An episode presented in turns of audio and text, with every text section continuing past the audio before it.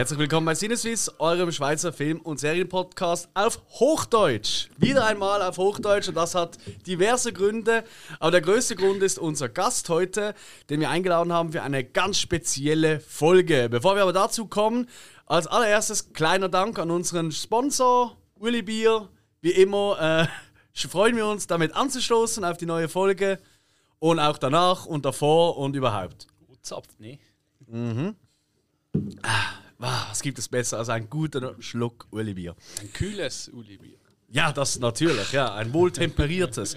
ähm, mit mir sind wie immer meine beiden Kollegen, der Hill. Sonst grüßt. direkt von Bayern. Und dann haben wir natürlich noch Spike. Servus. Und ich bin Alex. Ciao. Und ähm, mit uns ist ein Gast und deswegen sprechen wir auch auf Hochdeutsch, weil er der Schweizer Zunge noch nicht so fähig ist. Und da wollten wir ein bisschen Rücksicht nehmen, nicht wahr? Und so haben wir hier Markus. Hallo Markus. Moin. Markus, erzähl mal, woher kennt man dich? Also natürlich schon aus einer Folge von uns, aber ansonsten. Ja klar, ich bin ja ähm, erfolgreicher Absolvent der Police Academy. Dementsprechend. Nein, mich kennt man wahrscheinlich. Nochmal. Ja? Also abseits von meinem erfolgreichen, weltumspannenden Erfolg, äh, Auftritt bei Sinnesbiss kennt man mich vielleicht aus dem Actionfilm-Podcast Bullet und Fist. Für alle die gedacht, die der Berliner Schnauze fähig sind, die mein Kollege Tom Burgers ähm, besitzt und meiner Wenigkeit, in der wir uns über alle Facetten der Action, der Bewegung, der herunterrutschenden Mikros beschäftigen. Und Woher man dich sonst noch kennt, ja. also ich setze nochmal an. Mich könnte man vom Actionfilm-Podcast Bullet und Fist kennen, wo ich zusammen mit der Berliner Kotterschnauze Tom Burgers zusammen alle möglichen Facetten der Bewegung abarbeite. Also egal, ob es der westliche Hollywood-Schinken, der fernöstliche Kung-Fu-Reißer oder der indonesische ähm, äh, Nierenschlitzer ist. Wir gehen dahin, wo es weh tut oder wo es knallt. Aha. Aber Hauptsache nicht der osteuropäische Querleger. Wie bitte? Äh, Bewegung. Eieiei, das fängt ja schon richtig schlecht an. Na, auf jeden Fall, äh, es wird auf jeden Fall wird's besser, so viel kann ich schon verraten. Und zwar haben wir heute ein sehr spezielles Thema. Ähm, Actionfilme sind ja absolut dein Fachgebiet. Ähm, und eigentlich hätten wir noch einen weiteren Gast heute begrüßt äh, zu diesem Thema. Ähm, der hat leider, äh, musste er absagen, deswegen bin ich jetzt in die Bresche gesprungen und jeder, der schon ein bisschen länger äh, Sinneswiss hört, der weiß, ich habe keine Ahnung von Actionfilmen, das wird sicher sehr geil. Und zwar küren wir heute... Wie, kann's, wie, kann, wie kann ein Mensch so eigentlich lebensfähig sein? Wie? Ohne Actionfilme? Ohne Actionfilme. Also ich schaue ja schon Actionfilme, aber es ist einfach so... Ja, so nebenbei halt, ne? Die gibt's halt. Ja, die gibt's, ja. Ich freue mich, wenn es die gibt, aber. ich, ich kann ich kann sie nicht erklären, okay? Ich bin halt eher. E.T. Was weiß ich. Ja, das ist- ich bin ein einfach gestrickter Mensch, okay? Um das geht es nicht. Heute geht es. Ah, du bist Schweizer. Ja, es kommt das. da machst du dich schon mal beliebt. Neutralität war. Ja, genau. ja gut, das ist auch nicht mehr unsere Stärke. Aber das ist ein anderes Thema. Und vielleicht, um das gleich vorwegnehmen, wir wissen, ähm, dass äh, die Welt einmal mehr in Aufruhr ist. Ähm, und wir haben uns auch lange überlegt, wollen wir überhaupt ähm, ja, vielleicht eine neue Folge überhaupt rausbringen, aufnehmen etc., weil halt äh, die Stimmungslage nicht ideal ist. Wir sind allerdings, ähm, wir haben da keinerlei Wissen oder Ahnung davon, äh, von, von solchen politischen und, und Kriegen und all dem. Äh, und wir sind da zur Ablenkung eigentlich, oder? Wir wollen ja einen Podcast machen, dass man sich anhören kann und ein bisschen entfliehen kann von den Gräueltaten, die auf der Welt passieren. Nicht nur jetzt äh, in der Ukraine, sondern auch sonst gibt es ja diverse ganz schlimme Sachen, die passieren. Und deswegen, ähm, ja, ich hoffe, äh, ihr, ihr schätzt das auch. Ähm, und das war auch schon das letzte Mal, dass wir dieses Thema angesprochen haben. Ab jetzt kümmern wir uns darum, den größten Actionstar aller Zeiten zu küren. Und da haben wir eine ganz spezielle Vorgabe gehabt. Jeder durfte, ähm, da hat auch noch der eigentliche Gast, äh, der jetzt heute nicht hier ist, ähm, äh, jeder durfte von euch ähm, zwei Actionstars nennen. Und die wurden dann in einen Hut, und da habe ich euch ein wunderbares Video dazu gemacht, in einen Hut geworfen und dann wurde ausgelost quasi, wer welchen bekommt. Und wir haben diverse Kategorien, die gehen wir nach und nach durch. Und dann hat jeder Zeit, so eine bestimmte Zeit, und dann seine Argumente zu bringen, warum sein gezogener Actionstar in dieser Kategorie am besten ist. Ja, und es muss ja vielleicht dazu sagen, jeder konnte jeden Action-Schauspieler nominieren. Damit wollen wir jetzt nicht sagen, der und der ist jetzt der größte Action-Schauspieler. Das Es gibt Fans, die können das für sich entscheiden, andere nicht. Wir haben Schauspieler in den Topf geworfen, über die wir auch gerne reden wollen aus dem Action-Genre und über die wir gut argumentieren können. Oder vielleicht auch gar nicht. Ja, ich wollte gerade sagen, also und, das kann äh, ich jetzt so so hat nicht sich das zusammengestellt. Wir gehen das auf jeden Fall sehr wissenschaftlich an, ähm, aber natürlich könnt ihr eine andere Meinung haben und die dürft ihr uns auch gerne äh, wissen lassen äh, über die sozialen Medien. Ihr kennt's. Ah, So. lass, lassen wir das jetzt zu? Ja, ja, das gibt's. Aha, okay, Entschuldigung. Äh, in diesem Topf äh, kamen so illustre Namen wie Mel Gibson, Sylvester Stallone, Arnold Schwarzenegger, Nicolas Cage, Steven Seagal, Jackie Chan und Scott Atkins. Ihr seht, da fehlen natürlich ein paar andere. Werdet sagen, ja, aber wo ist denn, äh, keine Ahnung, äh, Bruce Willis oder was auch immer. Ja, das mag sein, aber jeder konnte halt nur zwei aussuchen. So. Und äh, aus denen wurden jetzt genommen. Und tatsächlich gehen wir jetzt mal rum, wer wen hat. Markus, wen, welchen Action-Star wirst du heute vertreten? Ich vertrete den australischen Endzeitkrieger Mel Gibson. Yes. Spike? Ähm, ich hatte, glaube ich, für mich am meisten Glück. Ich werde natürlich den großartigen, unvergleichlichen, unnachahmbaren Nicolas Cage vertreten. Hill. Ich habe den Briten äh, Scott Atkins, aka ähm, alles klein Schläger. Nee. Keine Ahnung. Okay. Ja, und ich habe Vin Diesel. Gut, ähm, dann haben wir ja alle Namen schon genannt. Den du in deiner vorherigen Auflistung gar nicht genannt hast. Ah, nicht? Ja, gut, das ist. Kann gut sein. Ja. Einmal mehr Vin Diesel ignorieren, das ist der Alex. Aber nicht heute. Heute werde ich alles geben, damit Vin Diesel diesen Sieg davontragt. Da kann ich schon mal, könnt ihr schon mal drauf einstellen. So, wir haben diverse Kategorien. Ähm, und ich würde sagen, anstatt dass wir jetzt alle Kategorien nennen, gehen wir einfach einen nach der anderen durch. Ähm, die erste Kategorie, die ich da nehme, ist gerade so ein, denke ich, ein recht wichtiger Punkt. Und zwar geht es um den einflussreichsten Actionfilm, wo dieser Schauspieler mitgemacht hat. So, und einflussreich, das kann man natürlich auf verschiedene Arten interpretieren, oder? Ähm, das ist noch ein weites Feld.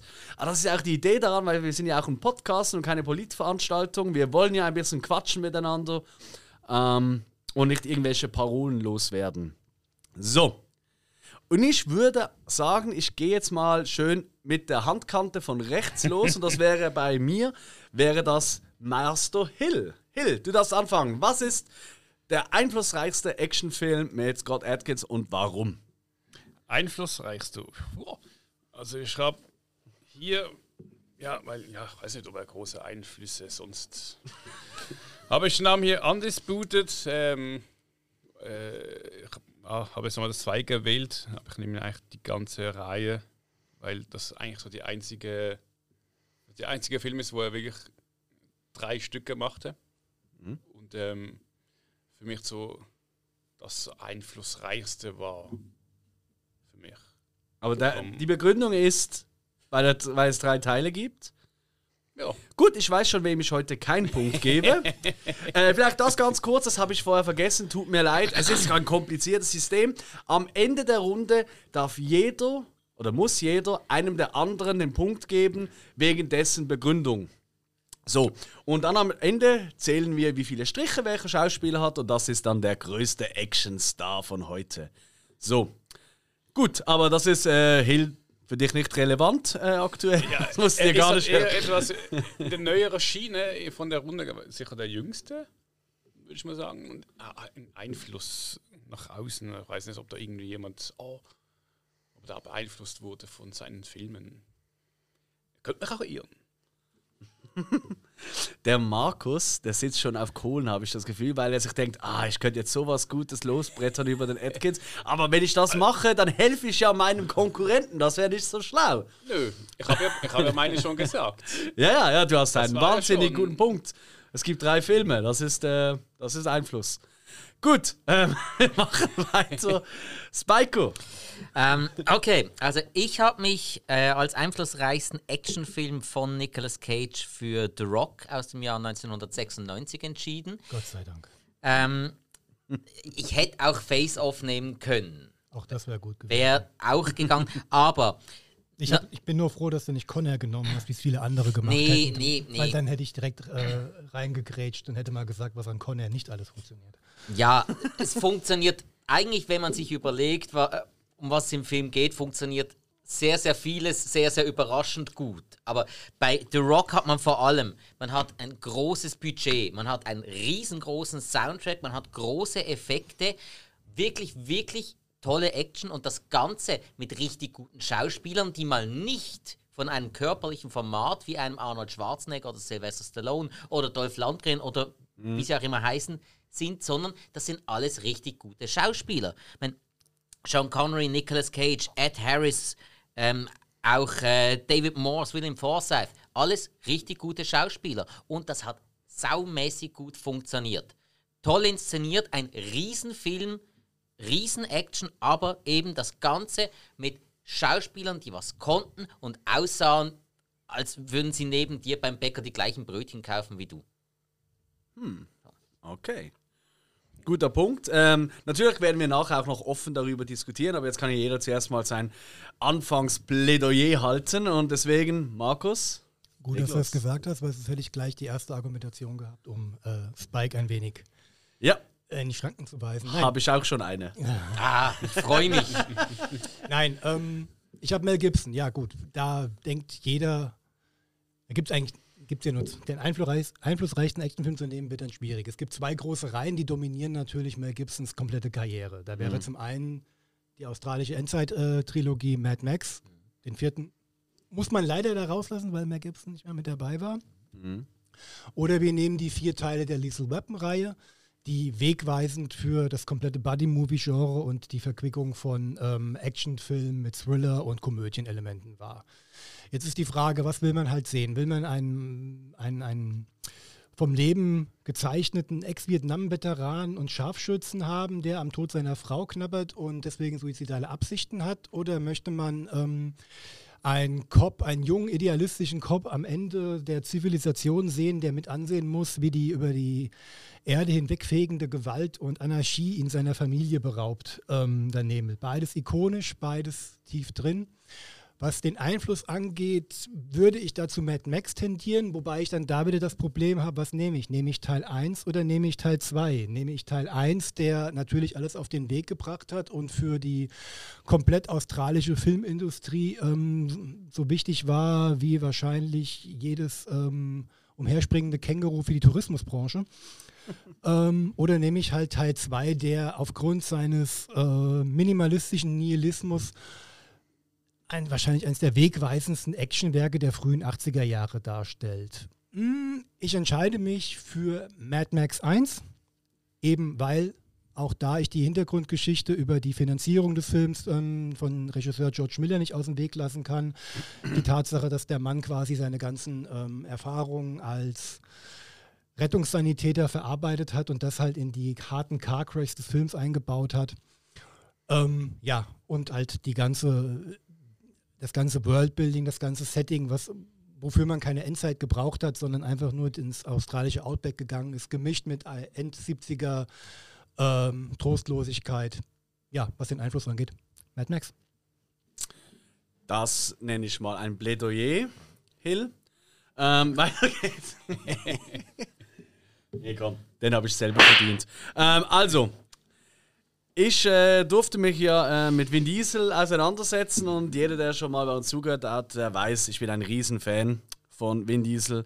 Ähm, und da kann man ja eigentlich jeden Film von ihm nennen. Ähm, angefangen von Baby Nator bis ähm, zum äh, Fast and the Furious, äh, keine Ahnung, 9 oder so, was es jetzt gibt. Ja. Ne? So, seht ihr, schon habe ich aufgepasst. Aber natürlich muss ich als einflussreichster Film in seinem Schaffen, muss ich natürlich den ersten Fast and the Furious nennen, damit ich das schon mal so aus dem Weg habe. Da gibt es sehr, sehr viele Gründe dafür. Abgesehen davon, äh, dass wahrscheinlich danach, ich weiß nicht, wie viele Filme plötzlich rauskamen mit Autos und Stunts und etc., wo halt dieses Thema wieder ein großes Ding wurde. Ähm, sogar äh, Videospiele wurden wieder davon äh, beeinflusst. Dann hat es einen riesen Einfluss im musikalischen Bereich. Also ich glaube, jeder kennt diese Songs da. Sogar ich kenne Songs aus diesen Filmen, obwohl ich die Filme alle nie geschaut habe. Also den ersten ähm, tatsächlich als gute Vorbereitung. Aber ähm, das wichtigste Argument ist, und das ist für mich auch ein großes für Einfluss, der durchschnittliche Kinozuschauer in der Schweiz, der geht 1,5 Mal im, Kino, äh, im Jahr ins Kino. Also wirklich praktisch nie. So. Und wir, riesen Filmfreaks und so, wir gehen ja, hä? wir gehen ja hä, fast wöchentlich da und äh, wir lieben das und so. Und ich kann euch sagen, jedes Kino weiß, oh, nächstes Jahr kommt ein neuer Fast and the Furious. Tipptopp, ich kann die Löhne von meinen Mitarbeitern wieder bezahlen. So, weil jeder dieser Filme war ein riesen Kassenschlager. Jeder dieser Filme äh, hat die Leute, die sonst nie ins Kino gehen, wieder da reingelockt. Ähm, und das ist ein sehr, sehr großer Einfluss. Und zwar nicht nur in der Filmbranche, sondern für die gesamte Kinobranche. Es gibt diverse Kinos, die überleben nur dank Filmen äh, wie Fast and the Furious. Ähm, und deswegen äh, habe ich den ersten genommen, weil da hat er das Ganze losgestartet. Äh, in seiner absolut ikonischen Rolle als Dominic Toretto. Also Wahnsinn, also Familie geht über alles. Das sind noch Werte. Und das sind auch Werte, die den Einfluss sogar im äh, sozialen Bereich äh, wahnsinnig hochhalten. Hey, die heutige Jugend, die wächst so auf Familie geht über alles. Wir in den 80ern sind aufgewachsen mit, äh, wenn es blutet, kann, es, äh, äh, kann man es töten oder so. Also das ist doch der Wahnsinn. Das ist eine viel schönere Botschaft und deswegen habe ich mich für Fast and the Furious entschieden. Und damit würde ich sagen, eröffne ich die Runde. Jetzt kann gebasht werden. Du wolltest ja schon vorher was zu äh, The Rock sagen oder äh, ist jetzt etwas Wichtigeres gekommen? Nein, nein, nein. Also The Rock ist ja ein toller Film, das will ich Mhm. gar nicht, das will ich gar nicht in, Ausrede äh, in Abrede stellen. Aber dieses Hervorheben von Nicolas Cage in, äh, als Wegbereiter des ähm, Action Man Next Door, Entschuldigung, was war denn Mel Gibson 1979 schon in Mad Max gewesen? Ähm, gut, die Aufgabe war Danke, ja, der, der, die Aufgabe war ja, den einflussreichsten Actionfilm, in dem der Darsteller mitwirkt. Ja, aber dein, deine Begründung dafür, dass es der einflussreichste Actionfilm ist, ist halt, dass Nicolas Cage der, der Action Man Next Door war. Der Mann, der, der, der Mann, So- wusste, so. der Mann wusste zu Beginn des Films schon, wie man sich eine Adrenalinspritze in die Brust rammt. Also das, das sind für mich fucking Helden. Also das, das ist für mich nicht der Action Man Next Door.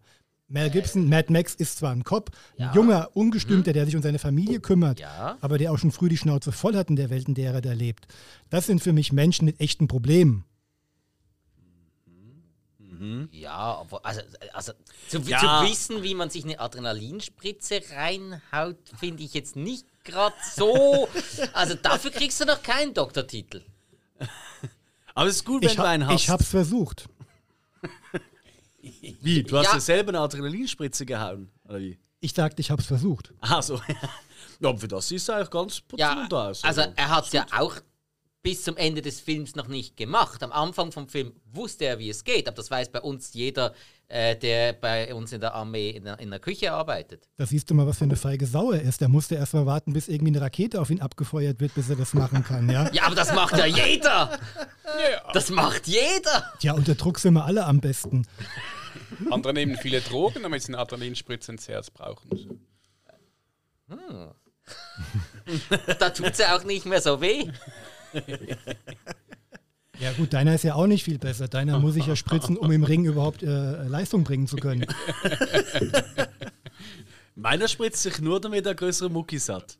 Der ist ja noch viel besser. Was, was, was, was nimmt der zu sich? Corona. Ist das nicht der äh, Ja, verbrannteste Begriff der letzten zwei Jahre? Ja, das ist richtig, Da aber. siehst du mal, wie einflussreich der war. Danke. du hast das Prinzip verstanden. nee, also, ey, ich meine, Entschuldigung, also. ich will auch ja nicht zu nahe treten, aber ähm, ich glaube, wenn wir jetzt auf die Straße gehen würden und, und ich würde die vier Filme hier äh, nennen, die wir jetzt hier genannt haben, ich würde mal behaupten, von 100 Leuten würden Minimum 90 Leute würden sagen, ah, Fast and Furious, geil, Autos oder so, oder nee, ist nicht so mein Ding, ich mag keine Actionfilme. Aber ich habe ihn gesehen. Währenddem ähm, Undisputed vermutlich vielleicht fünf oder zehn gesehen haben. Kommt vielleicht davon, wo man hingeht, ne? aber ich sage jetzt mal einfach ganz wild auf die Ich würde eher Straße. drei, zwei bis drei. The Rock, ja, kann man machen, aber sobald sie nach 95 geboren sind, kennen sie den Film nicht. War Ähm, aber jetzt hier in der Runde auch der einzige Film, der keine Reihe war. Das ist ein sehr, Der sehr einzige gutes Argument. Einzelfilm. Ja, das ist ein sehr, sehr gutes Argument für einflussreich, weil er muss ja wahnsinnig einflussreich sein, wenn man ihn nicht fortgesetzt hat. Wenn man so die Hollywood, ähm, ja, Themen Äh, kennt, oder? War so einflussreich, dass er neue Ideen angeregt hat und man nicht die gleiche Idee dann zu, Jo. zu Tode kauen musste. Ja, und, und wenn ich da gleich meinen Rundumschlag weitermachen kann, Mad Max, tolle Reihe, aber ganz ehrlich, also der erste ist ziemlich langweilig. Der erste ist nicht langweilig, der erste ist wenigstens ein ernsthafter Film, der sich um seine Charaktere, um seine Charaktere bemüht. Und um dein Argument von eben gerade nochmal aufzugreifen, wer die Filme kennt, die 90 Leute, die du fragst, das sind 85 Leute unter 20, die diese Filme kennen und die sind ohne Handy nicht lebensfähig. Die gelten für mich nicht als äh, abfragbare Masse. Was noch, Ey, was, vergraul mir nicht meine Zuhörer. was Ihr seid dazu super, kommt, weiter so. Was noch dazu kommt, Ich darf die, das, ich habe noch ein Visum für das andere La- Nachbarland. die, die Fast and Furious Reihe, die war schon sehr einflussreich. Aber Danke. auf die Tuning-Szene. Ja, da auch noch. Ah, das habe ich ja noch ganz ausgelassen. Stimmt. Aber d- Danke, nochmal ein Argument. Das sind, das sind jetzt hauptsächlich Autofahrer und nicht Filmfans, die du Hey. da auf der Straße fragst, Und- und- die die Reihe kennen. Und ich sogar in der Modebranche. Ja? Wir kennen alle, wir sind alle große Stirb langsam Fans, nehme ich mal an. Und die Verkäufe von Unterhemdchen und die, das Tragen davon auch in äh, der Freizeit, das ging ja nach oben. Das war in den 90er Jahren war das absolut verpönt, außer vielleicht in irgendwelchen, ähm, ja, irgendwelchen äh, it, ähm, italienischen äh, Mafia-Filmen so in der Freizeit. Aber dank Dominic Toretto wurde jeder Typ hat sich gedacht, geil, ich mache mir jetzt ein Tribal-Tattoo und laufe ärmellos rum, obwohl ich es nicht tragen kann. Also, ich will nicht sagen, aber ich kenne wenig Leute, die rumlaufen wie Mad Max. Oder, ja gut, wie Atkins auch ja, nicht, weil war, keiner ist so noch gebaut. zwei Jahre. Ich muss noch zu der Kritik hier, Stimmt. muss zu der Kritik noch äh, sagen, ähm, ich würde mal frech behaupten, dass die breite Masse, wenn sie Scott kennen, dann nur von den, also nicht nur, aber hauptsächlich von den Undisputed-Filmen. Ja. Nicht Und auch die kennt niemand, das ist schon schwierig dann. Ja, da, du siehst mal, was für ein schweres Oh. Laster ist hier. Oder, oder, oder aus Lasso! Laster! Ah, Lasso! Ja, Ja, gut, oder man könnte, also die breite Masse kennt ihn vermutlich, wenn man sich nicht näher damit befasst, vielleicht noch eher aus Expendables 2. Ja, was hatte da? Eine 5-Minuten-Szene oder? Das, er, er, war, er hatte dann einen Gastauftritt in kurzer. Das war. Ja, also, er, er durfte sich mit Jason Statham prügeln, aber ich meine, dein, bei dein. Einfluss, dein ja. einflussreichster Film ist die Fortsetzung eines gefloppten Kinofilms mit Wesley Snipes und Wing Rames in der Hauptrolle. Und Danke. es gab drei Filme dazu. Das ist, das Direct to DVD. Also so schlecht kann es dann nicht sein. Aber ich muss doch mal nachschauen, habe ich nur Film oder habe ich Kinofilm gesagt? Weil dann. Nee, Spaß. Aber da, da muss ich mal noch einhaken, wenn du einen Teil rausbringst, der floppt, dann bringst du eine Fortsetzung, oh, gut, für Fortsetzung halt mit dem Namen, und dann bringst du aber noch drei Filme in einem ganz anderen Umfeld mit anderen Schauspielern und es gibt doch drei Fortsetzungen, kann ja nicht so schlecht sein. Du, So, aufgrund des Spielprinzips kann ich dir nicht zustimmen, finde aber gut, wie du argumentierst. ah, Moment, da, Aber- ich habe die ganze Zeit was falsch gemacht beim Argumentieren. Das ist richtig. Ah, Scheiße. ähm, wenn ich jetzt noch argumentieren darf, dann hat Klar. Mad Max einer ganzen Generation von italienischen Filmemachern ihr Auskommen beschert. Denn seit 1980 musst du mal die ganzen Endzeit-Epigonen aus, Ita aus Italien mal zählen. Was da Leuten Essen, Trinken, Unterkunft, Lebensunterhalt gewährt wurde. Das ist nur auf einen australischen kleinen Independent-Film zurückzuführen. Also, ne? Inwiefern? Wie Das inwiefern? Ohne Mad Max als ähm, Vorreiter der postapokalyptischen Actionfilme hätte es diese ganzen ähm, Nachfolger wie Fireflash äh, oder wie sie alle heißen von italienischen Filmemachern wie Umberto Lenzi oder Larry Lattmann oder ähm, Castellari und so weiter nie gegeben. Ja. Also eine ganze Filmindustrie lebt von diesem Streifen. ja, eine Filmindustrie, die keine Sau interessiert. Das ist so nicht wahr. Hey, ich, ich, ich muss ja hier angreifen, versteht ihr? Ohne, ohne das hätte Schläfers kein Programm. Wäre Tele 5 Ah, okay. arbeitslos. Also, das, das, zielt, das zielt bis heute. Und was ist mit der Autotuning-Szene? Die gerät immer mehr in Verruf. Umweltschutz, Ver äh, schlechte Umwelt, Umgas, äh, Ab äh, Abgaswerte und so weiter. Ich kann das nicht gutheißen, tut mir leid. Ja, aber- ja. Obwohl, es werden ja Schon meistens geil. alte Autos recycelt. Also das Recycling ist schon ein Thema. Danke. Ey, sag mal, sind wir, arbeiten wir zusammen? Nee, Oder was? nee deiner, ist, deiner ist nur so lächerlich, dem muss man ja helfen. Und, Ich, also, nein, nein, nein, Entschuldigung, nein, nein. Ma- Ich, ich, Max ich, war ja. ich, ich, möchte, ich möchte konsternieren, ihr beide redet Blech. Aber wir reden ja auch über Vin Diesel. Ja, Diesel, sag doch alles. Ja, ist super, gell? Also Entschuldigung, für mich ist ja auch nicht Vin Diesel, für mich ist so Mark Sinclair. Sein richtiger Name. So. Ah, mon Dieu, ihr kennt euch jetzt schon besser. Ja, Mark Sinclair. Das ist doch einmal ein Name, hä? Schön. Nee, Ich finde schon. sind zwei. Und er hat einen Zwillingsbruder und der heißt Paul Vincent. Und das Geile ist, ich dachte mir so, ey, ich google den mal. Hey, kleiner Spaß für euch, die jetzt gerade, weißt du, für unsere 20-jährigen Zuhörer, die immer ihr Handy in der Hand haben, googelt mal Paul Vincent. Als erstes, eigentlich nur den, findet man einen deutschen Volksmusiker, der Hits hatte wie Vollgedröhnt und Dynamite. Also ich würde sagen, auch das, da sieht man wieder den Einfluss, den er hat, weil niemand sonst würde je nach Paul Vincent googeln und jetzt machen es alle drei Zuhörer. Danke an der Stelle. Das ganze Marke in Claire heißt. Nee, das ist ja der, der Wind selber. Also ich würde sagen, wir kommen, also jemand will unbedingt noch jemanden in die Pfanne hauen oder noch mal ein Argument bringen, aber ansonsten würde ich sagen, geben wir die Punkte ähm, jeweils an jemand anderen. Nicht, dass ihr euch selber den Punkt gibt, einfach so das noch mal klären. Ähm, ja. Hill, wen gibst du den Punkt und warum? Dem Mad Max. Einfach so aus Gastfreundlichkeit. Und Ach, das ist der einzige Grund. nee, nee, die Argumentation auch schon das Beste. Danke. Und Okay. auch aus dem Gefühl. Aber das ist, jetzt, das ist echt jetzt mies. Ich weiß jetzt, dass du es mir gegeben hast. Eigentlich müsste ich es jetzt dir geben. Das, das war eigentlich auch so meine Hoffnung. Ja, das ist mir schon das klar. werden- Ich warte mal, was die anderen beiden sagen. Im Moment, hier werden ja schon so Bündnisse geschlossen, also der Wahnsinn. Hill, denk dran. Markus ist nur Gast, nachher wirst du mit uns weitermachen müssen, den Podcast. Einfach gut überlegen, ne, für die Zukunft. Ähm, bei, bei Bullet und Fist ist ein Platz für dich. ja, na also, tipptopp. Vielleicht war er schon dabei und hat ihn einfach nicht gehört. Spike, wer gibst du den Ähm, Punkt? Also, ja, du hast selbstverständlich recht. Wir machen weiter einen Podcast, dann wäre es ja blöd, euch beide zu verärgern, indem ich einem von euch die Punkte gebe und dem anderen nicht. Ha! Oh. Und äh, na, natürlich bin ich als ganz, ganz großer Mad Max-Fan. Ich, ich kann nicht anders, ich muss dem Markus den Punkt geben. Das darf aber nicht der Grund sein, dass du den Film magst. Ja, äh, Es du- muss, mal, es muss meine Argumentation sein. Sei Du, ehrlich. du, du hättest nicht mal argumentieren müssen. Es hat schon gereicht, dass du den Film genommen hast und nicht Lethal Weapon. Das war für mich schon Argument genug. Wir haben ja noch andere Kategorien. Haben Genau. wir, ja. Genau. Man kann ja nicht immer Also, Mad Max nehmen. Zweiter Aber Punkt für, auch Mel. Gibson. Äh, für mich absolut nicht nachvollziehbar, aber gut, weiter geht's. Dann weiter. Weil Mein Ziel ist ja, dass äh, Diesel gar keinen Punkt bekommt. nee, Spaß. Ja, Markus, wen gibst du den Punkt und wieso? Ja, Mel Gibson. Achso, ähm, Ja, ist klar. oh, ihr, macht's mir schwer. Ich würde ich würd ja gerne euch allen. Ach, nein. Ja, aber Ähm, einer von uns hat Wir haben noch Diesel. mehrere Runden, kein Problem. Nein, auch wenn ich auf der Argumentation so ein bisschen rumgebasht habe, ich gebe äh, Nick Cage die Stimme. Okay. Ja. Ja, Äh, Ist kein Problem. Nick Cage Schwierig. kann mit Kritik umgehen, das wissen wir. Du, ich switch jetzt wieder um. Jetzt bin ich gleich wieder im Kampfmodus. Mach Ja. dir keine Gedanken. Nein, würde ich nie. Würde ich nie. Aber vorher trinke ich noch einen Schluck. ja. Naja.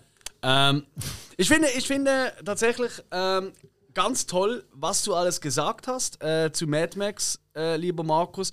Aber ehrlich gesagt, die Gründe, warum jetzt das der einflussreichste Film ist, die haben für mich gefehlt. Ich fand es schade, dass äh, Spike ähm, nicht genannt hat, also nichts gegen italienische Filme, die niemand kennt, aber just say, ne? Hm. Ähm, aber ähm, Spike hätte eigentlich, ich dachte, da kommt auch noch so der Soundtrack und die. Ja, habe ich ja am die- Anfang gesagt. Ja, aber wie wichtig, das ist für mich eigentlich fast der einflussreichste Punkt von The Rock, weil vorher waren Actionfilme oftmals, klar, es hatte schon immer einen Soundtrack, aber die Wichtigkeit, auch wirklich großartige Soundtrack, also Komponisten einzustellen etc. für die Filme, da war für mich The Rock schon, das wäre für mich eigentlich das, der Moment gewesen, wo ich gesagt hätte, ja gut, scheiß drauf, ich gebe dem Cage den Punkt. Ähm, aber tatsächlich gebe ich ihn trotzdem Cage, ähm, weil tatsächlich ich mehrere Gründe habe dafür. Erstens ist es Nicolas Cage. Ich kann eigentlich schlecht gegen ihn argumentieren. Ähm, zweitens ähm, finde ich tatsächlich, ähm, dass er einen, einen größeren Einfluss hatte, The Rock, auf das Action-Kino der äh, 90er Jahre, als Mad Max auf das Entschuldigung, Kino Entschuldigung, ich muss jetzt als 80er. Gast hier jetzt intervenieren. Oh, oh, oh, ich muss oh. jetzt mal fragen. Nicht, weil Ja. ich, ich weiß, jemand, der jetzt einspringt, der steht der schlechter Verlierer da. Aber ähm, ging es jetzt nicht darum, um die Argumentation. Jetzt, Doch. du begründest momentan Ja. nur aufgrund deiner eigenen persönlichen Liebe zu Nicolas Cage und dem Film The Rock. Ich finde, er hat wirklich ein paar gute Punkte genannt, Also- während eben deine Argumente für mich nicht so wahnsinnig gewirkt haben. Also es sind, Markus, es sind sowohl die Auswahl selbst wie auch die Argumente, die zählen. Ach, Ja, ach und, ja? und ich kann. Ja, also das konntest du natürlich nicht wissen, hey- weil du dich so dermaßen gut vorbereitet hast. Klar. Aber wisst ihr, was das Spannende ist? Wir haben ja auch immer einen Rundengewinner. Ähm, und da wir jetzt zwei Punkte für Cage und zwei Punkte für Gibson haben, habe ich, genau für solche Fälle, damit wir auch einen Rundensieger haben, habe ich mir noch ein paar extra Fragen dazu überlegt und die gehe ich einfach schön der Reihe nach. Also ich kann jetzt nicht irgendwie Bescheid sagen, ja, das passt jetzt besser da oder so. Und tatsächlich, äh, wir entscheiden jetzt, wer ist der Sieger in, der, in dieser Kategorie mit einem völlig blöden Thema und zwar, wer hat die größeren Muckis? Ja. Und ich glaube, also ich weiß, wie ihr das seht, aber ich glaube, Gibson ist schon mehr, Also, er oder? Also- oder habe ich das falsch im Kopf? Also guck dir, mal, guck dir mal Gibson in Expendables 3 Ja, an, ja, ein ja. bisschen älter, aber Mhm. doch ziemlich aufgeplustert. ziemlich. Ähm, Äh, ja, ja, ich weiß, du wirst jetzt gleich Nick Cage in äh, Con Air sagen. Nee, im Pick. Ja, nee. der fehlt mir noch. Da hat er die größeren Death. Arme. Kiss of Death. Da ist er eigentlich. Da ist er war ready. Ah, ja. Ey, ey, er Ja macht gut, halt, ja gut, aber Aber, aber, man muss was anderes noch, wenn wir schon rumargumentieren, dann mache ich das auch. Man darfst. betrachte mal bitte mal, wie alt Mel Gibson beim Ex Expendables 3 war und wie alt Nicolas Cage bei Con Air oder bei äh, Kiss of Death gewesen ist. Da hat er deutlich den Altersfortschritt. Ja gut, aber eben, äh, argumentieren wir jetzt darüber, über den Höhepunkt in ihrem ganzen Leben mit den Muckis oder... Weil, gut, Nee, also es geht in einfach allgemein darum, ja nicht vergleichen. wer hat mehr Muckis und ich glaube, da müssen wir schon Mel Gibson den Punkt geben, oder? Ich Ja, denke, Ich denke schon. Cage, der pöbelt halt in Las Also- Vegas ähm, Leute an und ähm, Ich meine nicht im richtigen Leben. Es geht jetzt. also äh, zu, zugegeben, äh, Mel Gibson hatte gerade so in, in der zweiten Hälfte seiner Karriere hatte der gute Mann immer Oberarme. Pff, Da kann jeder nur neidisch sein. Das ist so. ich nicht. Also, Ja, also. ja, Dann haben aber es aber schon. eben Ca- Cage in Pick, Ja. der, der war da richtig fett und hatte dann auch fette Arme. Okay, ich glaube Mel Gibson. Ist okay für alle, mehr Muckis. Gut, dann geht die erste Runde an Mel Gibson. Ich gratuliere an dieser Stelle. Das wird ihn freuen. Ähm, wahrscheinlich werden wir eher verklagt von ihm, wenn er das erfährt. Aber er ist ja ein toller Mensch. Aber um das geht's ja gar Nee, nicht. ich glaube, gegen unsere Ethnie hat er nichts. Nee, das ist richtig. So, wir machen weiter mit etwas ganz Wichtigem in einem Actionfilm. Und zwar, und das ist wirklich ein wichtiger Punkt, was macht ein Actionfilm oftmals auch aus? Geile Explosionen. Feuer und so weiter. Und deswegen äh, besprechen wir jetzt, jeder hat äh, wieder wie vorher eine Runde Zeit, sein Argument zu bringen, warum die geilste Explosion in einem der Filme von seinem Actionstar ist. Und wir machen die gleiche Reihenfolge, würde ich mal sagen. Oh. Deswegen Oh, wieso willst du lieber anfangen? Ja, wir Nein, nein, nein, nein, nein, nein. Ich bin ja auch mit der Filmografie von Scott Atkins vertraut. Da, da tut mir Patrick, der Patrick, äh, tut mir Hill gerade etwas Ja. leid. Ich, ich habe zwar was, äh, was nahe kommt, aber ich habe eine, äh, eine kurze. Ähm, einer Explosion nahe kommt. ja, äh, ich habe was ein kommt zugute. Er furzt. Wie wär- ich, vorher war ich war der Erste. Ja. Wie wäre es, wenn man jede Frage dann der Nächste, der Erste bei der nächsten Ja. Frage wäre? Ah, das ist gut, ja, ist okay. Weil Die Also. Runde immer öffnen ist schwer, vor allem mit Scott. Ja, ist okay. Nee, du hast recht, du hast recht. Fair enough, fair enough. Spike. Okay, also die geilste Explosion in einem Nicolas Cage-Film ist bei mir wieder The Rock. Und zwar relativ gegen Schluss, als ein Jet anfliegt mit den äh, Thermitraketen, um äh, die ganzen Ka äh, Kampfstoffe zu verbrennen.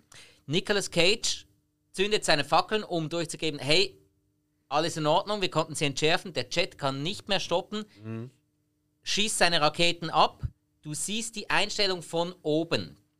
Du siehst Alcatraz, eine Riesenexplosion, die von unten nach oben fährt. Das ist ja meistens so, aber.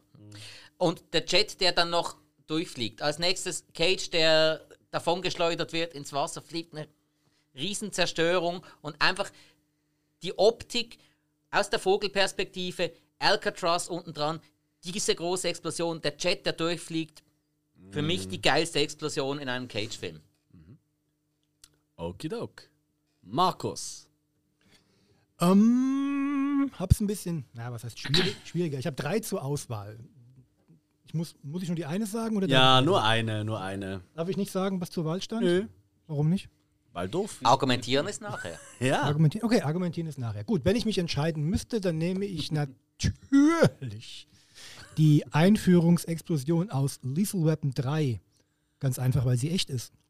Das am Anfang ähm, einstürzende Haus aufgrund einer Autobombe im untersten Geschoss einer, eines ja, Hochhauses, ich weiß gar nicht mehr, was für ein Gebäude das war, ähm, kam ja nur daher zustande, weil man sich den Umstand zunutze gemacht hat, dass Produzent Joel Silver, neben Jerry Bruckheimer, das muss ich ja deinem Film The Rock äh, neidlos anerkennen, der größte Ex äh, Explosionsmeister oder äh, auf Produzentenseite, den das Hollywood-Kino der 90er Jahre hatte, ähm, sich zunutze gemacht hat, ein, äh, ein Abrisshaus zur Verfügung gestellt bekommen zu haben, um es dann halt in die Luft zu jagen, was man dann halt mehr oder minder sinnvoll in die Intro-Sequenz von Lethal Weapon 3 eingebaut hat. Und allein weil diese Szene ohne jegliche Nachbearbeitung, ohne jeglichen inszenatorischen Firlefanz auskommen konnte, sondern einfach nur mit dem nackten Bebildern einer Explosion einer, einer, ähm, eines einstürzenden Hauses, macht sie so eindrucksvoll und so, ähm, ja, so, so mächtig. Die besten, die besten Bilder liefert immer noch das wahre Leben. Und dementsprechend finde ich, diese Explosion ist äh, in der Karriere von Mel Gibson äh, meiner Ansicht nach definitiv die eindrucksvollste und beste. Ja, gut, er hat natürlich beide recht. Aber ich hatte ja auch nicht das große Glück und Privileg, Vin Diesel zu vertreten. Und ich sag's mal so: Triple X, da dieser Teufelskerl steht auf der Bergspitze und die, das Hauptquartier der Bösen, die Sendezentrale, er muss das zerstören. Jetzt könnte er natürlich einfach irgendwelche Sprengkörper runterwerfen oder ein geparktes Auto unten reinwerfen oder so. Gut, auf dem Berg schwierig, aber trotzdem. Das wäre ja wohl langweilig. Oder irgendwie ein Flugzeug irgendwie reinfliegen lassen oder so. Ah, komm, hör doch auf mit dem Scheiß. Was macht er? Er nimmt zwei kleine Sprengkörperchen. Wirklich zwei kleine. Weil es geht ja um die geilste und nicht die größte oder großartigste äh, Explosion, sondern die geilste. Wirft die ganz cool über seine beiden Schultern und dann damit mit dieser kleinen Explosion löst er eine Lawine aus, auf der er dann mit dem Snowboard das Tal runterbrettert, auf der Lawine drauf und mit dieser Lawine äh, das Hauptquartier der Bösen verschüttet. Geiler geht's nicht. Argumentiert wird nachher. Hill? Ähm, um mir die Lücke zu füllen, ähm, dachte ich ja, Explosion, das muss ja was mit früher zu tun haben. Und da kam mir die Szene in den Sinn in Ip Man 4. Ähm, das war so, ähm, da ist äh, das Gott, ähm, den Namen, äh, der Barton Geddes, äh, also Colonel oder so auf dem Stützpunkt der Amis. Ähm, und er hat halt die Sportgruppe unter sich und Kampfsport, wo er den Soldaten beibringt. Und dann hat er unter. Spornfreunde Stille. genau, die Sportfreunde. Und äh, unter ihm nochmal ein Grad, ähm, Militärgrad, ist ähm, ein Soldat, der wollte halt Einfluss bringen ähm, in die Kampfschule, also in, in das militärische Kampfverteidigungs ähm, Sportkampfdings und er, er, wollte halt da äh, das Kung Fu reinbringen. Weil ja. er sagte, das ist effektiv etc. Und ähm, er wollte, also hat das ihm vorgeschlagen. Ähm, er wollte eigentlich, Barton wollte das nicht, aber der höchste General, der sagte, okay, er ist offen, er kann das mal reinbringen, also mal zelebrieren. Ja. Und da dann lief ähm, der, der halt eines Tages mit einer, so einer hölzernen Kampfsportpuppe, weiß nicht, ob man das noch kennt, also, ja, wir kennen das von äh, Bruce Lee vor allem, ähm, lief er halt in die äh, Kaserne rein und zeigte sie und Barton, also Scott, äh, sah das und dachte, ähm, also fragte, was das hier soll. Der Mist soll rausgehen. Hier gibt es nur Karate und kein ähm, Kung Fu. Und dann gab es eine Diskussion und ähm, der Soldat ging dann wieder weg und als er weglief, sah man halt auf den Stützpunkt, wie die hölzerne Puppe brennt mhm. und Scott, also Barton daneben, grinsend, Arme verschränkend und zeigte halt, hier gibt es nur Karate, kein Wing Chun. Ja, ist keine Explosion, aber die Puppe brannte. Vielleicht, als man das Benzin anzündete, gab es eine kurze, ähm, ausdehnende Hitze, was man als Explosion... Ey, ich habe jetzt gedacht, was kommt, ey? Das ist drei Viertelstunde später. Ja. Okay, er bist doch ich nicht wollte fertig. die Szene erklären, warum. Ja. Du hast den Film erklärt. Nö, das war nur wirklich die kurze Szene mit der hölzernen brennenden Puppe. Okay. Gut, äh, damit ist äh, die Plädoyerrunde offen und wir können wieder betteln. Ja, betteln. Betteln und Punkte nenne ich das hier. Ja, mach nur. Also erstmal zu Vin Diesel. Die geilste Explosion. Und dann äh, lässt du dich darüber aus, wie geil die Lawine ist. Was hat die Lawine mit der Explosion zu tun? Es ist ein kleines Feuerwerk. Sie wurde ausgelöst. Dadurch. Ausgelöst, ist aber es ist nicht die geilste. Ja. Die geilste Wirkung kommt dabei nicht rüber. Da, da, da gebe ich ja sogar hier äh, dem Karate, der, dem brennenden mhm. Karatebaum ja mehr äh, Explosivität zu. Hättest du mal gesagt, explosiver Kick, dann hätten wir uns darauf einigen können. Ähm, What? okay. Oder ein explodierender Schädel nach einem äh, Dreifach Dropkick oder irgend sowas, weißt du auch nicht. Zum, zum Beispiel. Ja. Also, also, Moment, Moment eine Lawine, die durch eine Explosion ausgelöst wird, ist weniger spektakulär als ein ja. Haus, das in die Luft fliegt, was wir schon 100 Milliarden Mal gesehen haben. Wir sind in der Schweiz, hier du, tut man Lawinen. Peinlich. Du ruhst dich auf etwas aus, was mit der Explosion gar nichts zu tun hat. Denn die Lawine hätte ich auch mit einem Fingerschnipfen oder mit einem Pups nee. auslösen können. Da, da, da dabei merkt man, dass du nicht aus den Bergen kommst, sondern aus dem Flachland in Deutschland. So einfach geht es auch wieder nicht. Da Nein. muss ich mal reingrätschen, weil oh. ich meine. Aber nicht mehr Kung Fu, hier gibt es noch Karate, Mensch. in, in, der Schweiz gibt es Bergarbeiter, die tagtäglich mit Explosionen Lawinen auslösen, damit die Touristen Ski fahren können. Äh, ja, Entschuldigung, also es gibt auch äh, Firmen, die, die müssen Häuser sprengen beruflich, weil sie da neue Sachen draufbauen müssen. Das Argument zählt nicht. Doch. Vorbei. Nö. Das Haus explodiert da nicht sondern man, man sprengt nur kurz. Es gibt auch Leute, die, die, die, die, die äh, sprengen hauptberuflich nee, die, ähm, so Holzpuppen. an, ja, aber. Also Lawinen gesprengt habe sogar ich schon, also. Ja. ja, bist du dann auf der Lawine mit dem Snowboard runtergebrettert und hast das Hauptquartier des Bösen äh, zerstört? Ich denke nicht. Nein, das war ja eine Artillerieübung. Und wer mal bei der Artillerie weiß, äh, war, wer weiß, da ist man nicht so blöd und geht so nah dran, um was in die Luft zu jagen, damit man da noch Snowboard fahren muss. Ja, wahrscheinlich so Gast, da ist so noch. Ja.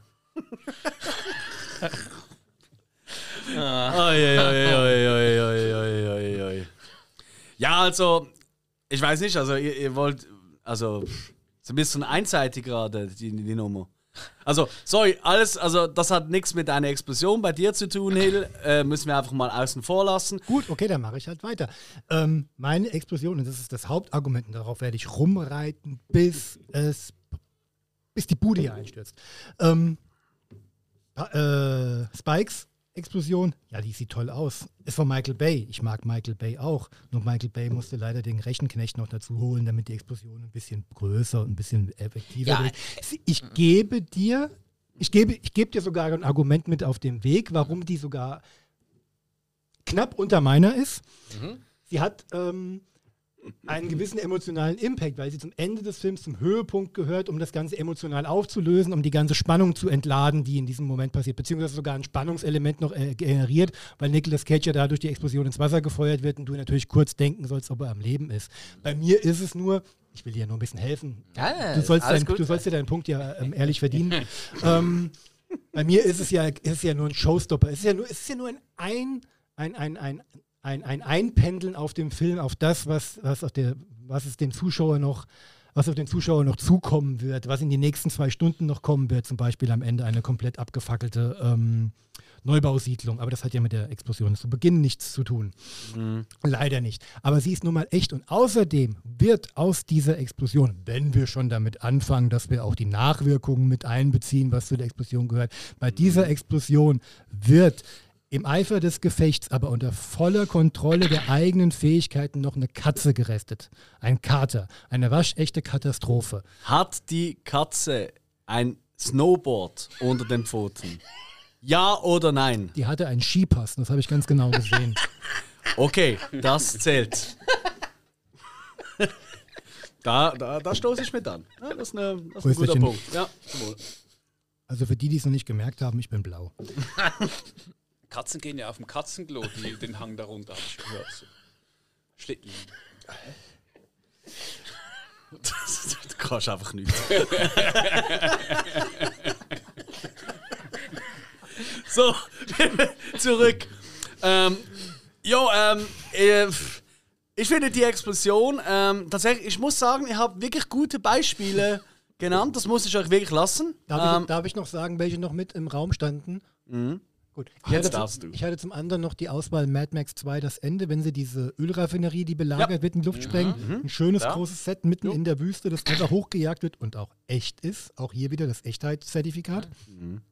Und das zweite, aber das war keine Explosion, obwohl mich durch deine Argumentation bin ich kurz ins ähm, Straucheln geraten. Denn wenn am Ende von Lethal Weapon 2 Mel Gibson das Stelzenhaus zum Einsturz bringt, da explodiert ja auch hier und da noch ein Auto und ein bisschen was von der Elektronik und so weiter. Hätte ich genauso Funke. nehmen können. Aber ähm, das tut ja nichts zur Sache. Aber wie im amerikanischen Justizfilm, man möchte ja den Ja, Das, also, beeinflussen. dass du nicht mal die, ist zwar eine kleine, aber sehr, sehr nette Explosion, dass du die nicht in Betracht gezogen hast, als Mel Gibson Danny Glover vom Klo zieht in die Badewanne, weil der auf einer Bombe sitzt. Ja, das ist eine schöne Explosion. Es ist eine schöne, es ist eine schöne Szene. Die Expl- Extrem die Ex- sogar. Ja, aber die Explosion hat nicht viel Budenzauber. Es knallt nur ein bisschen. ja, und das kennen wir alle vom Klo. Eben, dass, Also, das ist ja nichts Neues. Jeder war mal da- mexikanisch essen oder so. eben, dass also. du die nicht genommen hast, ist klar, aber dass du die nicht mal in Betracht gezogen hast, das hat mich jetzt ein bisschen getroffen. Du hast mich nicht ausreden lassen. Ich würde sagen, kann ich gut. Ich würde sagen, wir kommen zur Punktevergabe. Ist das okay für alle? Gut, dann fangen wir auch wieder äh, wie vorhin mit Spike. Wem gibst du den Punkt und warum? Ja, natürlich. Und äh, wenn ich dich noch ein bisschen beeinflussen darf, Lawine. Ja, aber die Katze hat einen Skipass. Was soll man da machen? Also natürlich Lethal Weapon. Den Beweis musst du aber noch erbringen. Aber ich glaube dir natürlich. Also. Komm, leg los. Ähm, Nee, wem hast du jetzt gegeben? Ah, das war jetzt die Mel Antwort. Der. Skipass. Ah. Das ist ja Gibson, das ist ja ein, ein Teufelskerl. Der kann alles. äh, ah, ihr macht ihr macht's mir echt schwer. Also, na, ich warte noch zwei Runden, bevor ich Hill den Gnadenpunkt gebe. Ähm, Brennender Stock!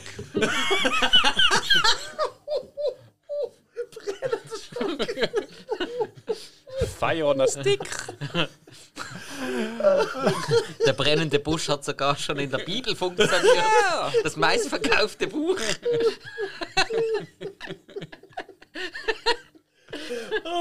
Okay, sorry, sorry, mach weiter. Ich gebe Nicolas Cage aufgrund meiner eigenen äh, Argumentation dann den Punkt. Das geht auch. du hast das zwar vorher eigentlich bei mir ähm, äh, gesagt, ja, du hast eigentlich die, die, äh, selber die Punkte gegeben, warum du äh, Cage einen Punkt gibst, aber jetzt machst du dasselbe. Aber finde ich gut. Nee, ist schon okay. Das war vor zwei Gläsern. Ja, so, stimmt. So, ähm, ja, ich mach's kurz. Äh, ich gebe tatsächlich Gibson den Punkt, ähm, weil das das einzige Argument, das ist wirklich darauf es ist halt eine echte Explosion. Ja, das es ist eine echte Katze. Es ist äh, der, der Skipass und äh, alles mit Katze. Nee, aber es ist eine echte Explosion, es ist ein echtes Haus, das da kaputt geht. Und das hat halt schon, das hat halt schon was. Das, da, mag ich, da bin ich auch Fan davon. Es hieß aber die geilste Explosion und das echte Leben ist nicht so geil. Ja, das ist ja. Hill, wann gehst nee, du den Punkt? Auch Gibson, auch, weil oh. echte Explosion, Haus, Schutt und Asche. Uh, alles klar. Wenn man mal dachte, Bilder sprechen für sich. Aber war na, mit der Lawine war das schon so. Das war schon. Also es wäre auch absolut fair gewesen. Ich fände es super, aber ja, was weiß ich. Hm.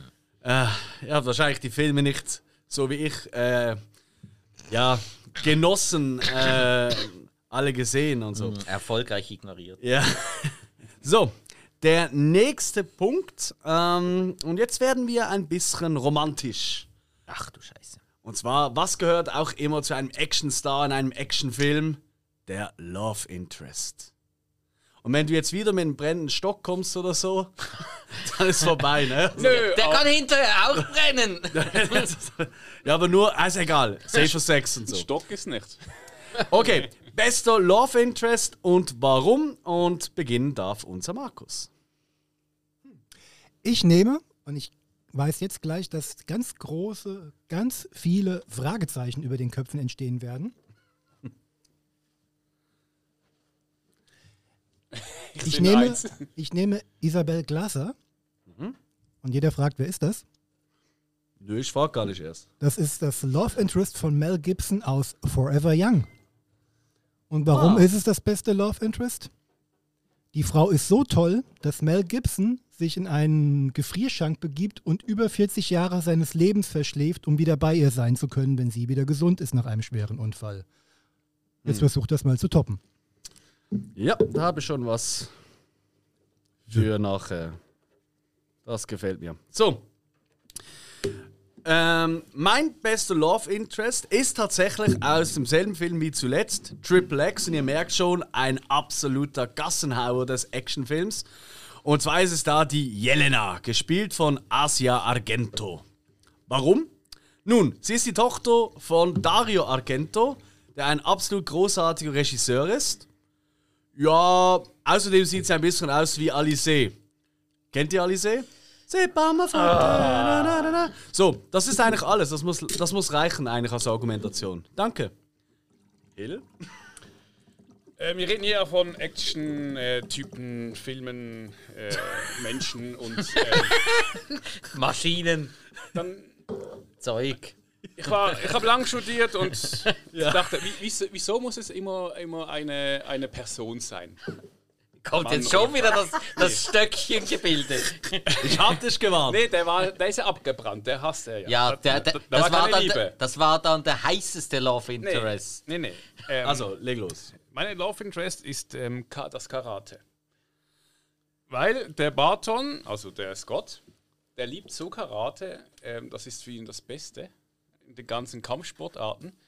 Ähm, dass ich finde, es ist hier bei ihm das Karate was er am Schluss aber, ähm, er wurde enttäuscht davon, weil es war doch nicht das Beste. Und halt die Liebe zu dem Kampfsport, sein ganzes Leben widmete er dafür, um am Schluss dann dazustehen und merken so, ah, das Kung Fu war doch vielleicht besser. Okay. Das ist meine Love Interest. Ja? Früher war alles besser aus Kung Fu. Gefällt mir, gefällt mir. Okay. Mhm. Spike. ähm, ja, bei mir war es nicht ganz so einfach, weil ich habe festgestellt, dass Frauen in Nicolas Cage-Filmen meistens nicht gerade eine wirklich gute Rolle abgeben. Meistens. Okay. Ich habe mich jetzt entschieden für Andrea Riceborough aus dem Film Mandy. Die hat da die äh, titelgebende Figur Mandy Bloom gespielt.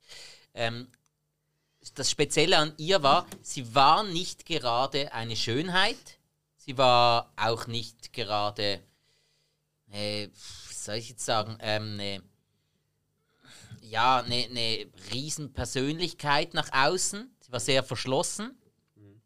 Und die Liebe, die man zwischen diesen beiden Personen, der Figur von Nicolas Cage und von Andrea Riceborough, da empfand, die war mehr als einfach nur oh, ist die geil. Nee, da war eine. Innere Werte. Ja. Nee, da war, eine, da war eine Verbundenheit da, die über optische Sachen hinausging. Da war, ein, da war eine Harmonie da, nur schon mal, wie man gesehen hat, wie die beiden äh, zusammen zu Abend aßen, wie sie sich einfach in den Armen hielten. Es gab nichts Anzügliches dabei. Es war einfach schön, wie die beiden zusammengepasst haben. Und selbstverständlich muss sie Cages Figur ziemlich viel bedeutet haben, weil als sie dann nicht mehr da war, ist er so richtig, richtig in die Cage Rage gestartet.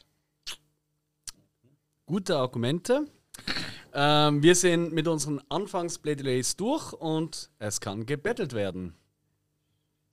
Fangt an.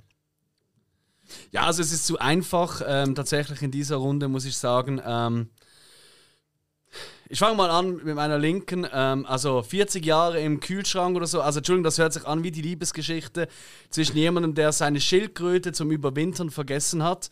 Ähm, Finde ich irgendwie absolut. Also ich meine, der hat ja nicht 40 Jahre auf die Frau gewartet, sondern er war eingefroren. Er konnte ja gar nichts machen dagegen. Es ist absoluter Mumpitz, das als Argument zu bringen, dass er 40 Jahre gewartet hat. Wenn er 40 Jahre an der Bushaltestelle auf sie gewartet hätte, hätte ich gesagt, hey, geiler Punkt, forever young, let's go.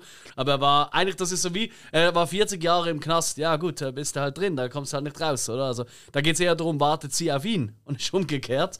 Äh, wie ich finde zumindest.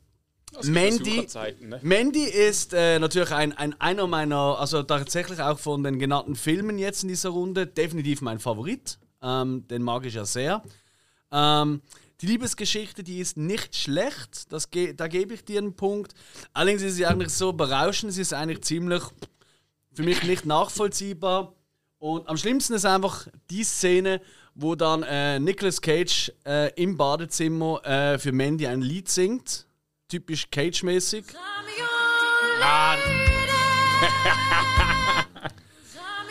Oh, hoppla. Ähm, und ja, ich glaube, das sagt alles aus. Ähm, und für die, die den Film nicht gesehen haben, ja, das ist tatsächlich nicht passiert. Ähm, und ja, die Liebe zum Karate.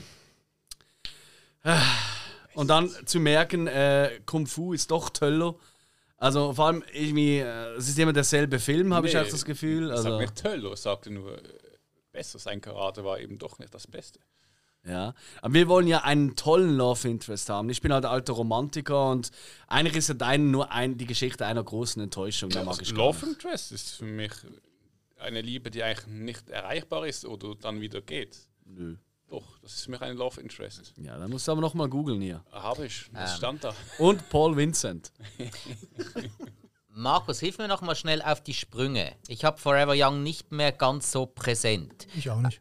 Aus, we aus, welchem, aus welchem Grund hat er sich da in die Tiefkühltruhe gelegt?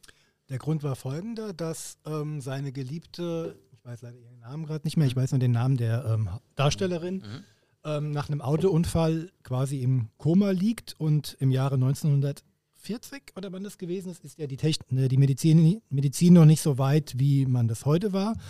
Und er wollte sich eigentlich einfrieren lassen für ein Jahr, um dann wiedergeholt zu werden, in der Hoffnung, dass dort das dann alles besser war. Wenn ich das richtig in Erinnerung habe. Aha, also dass man sie dann vielleicht hätte heilen können oder, oder sie dann. Okay. Genau. Okay.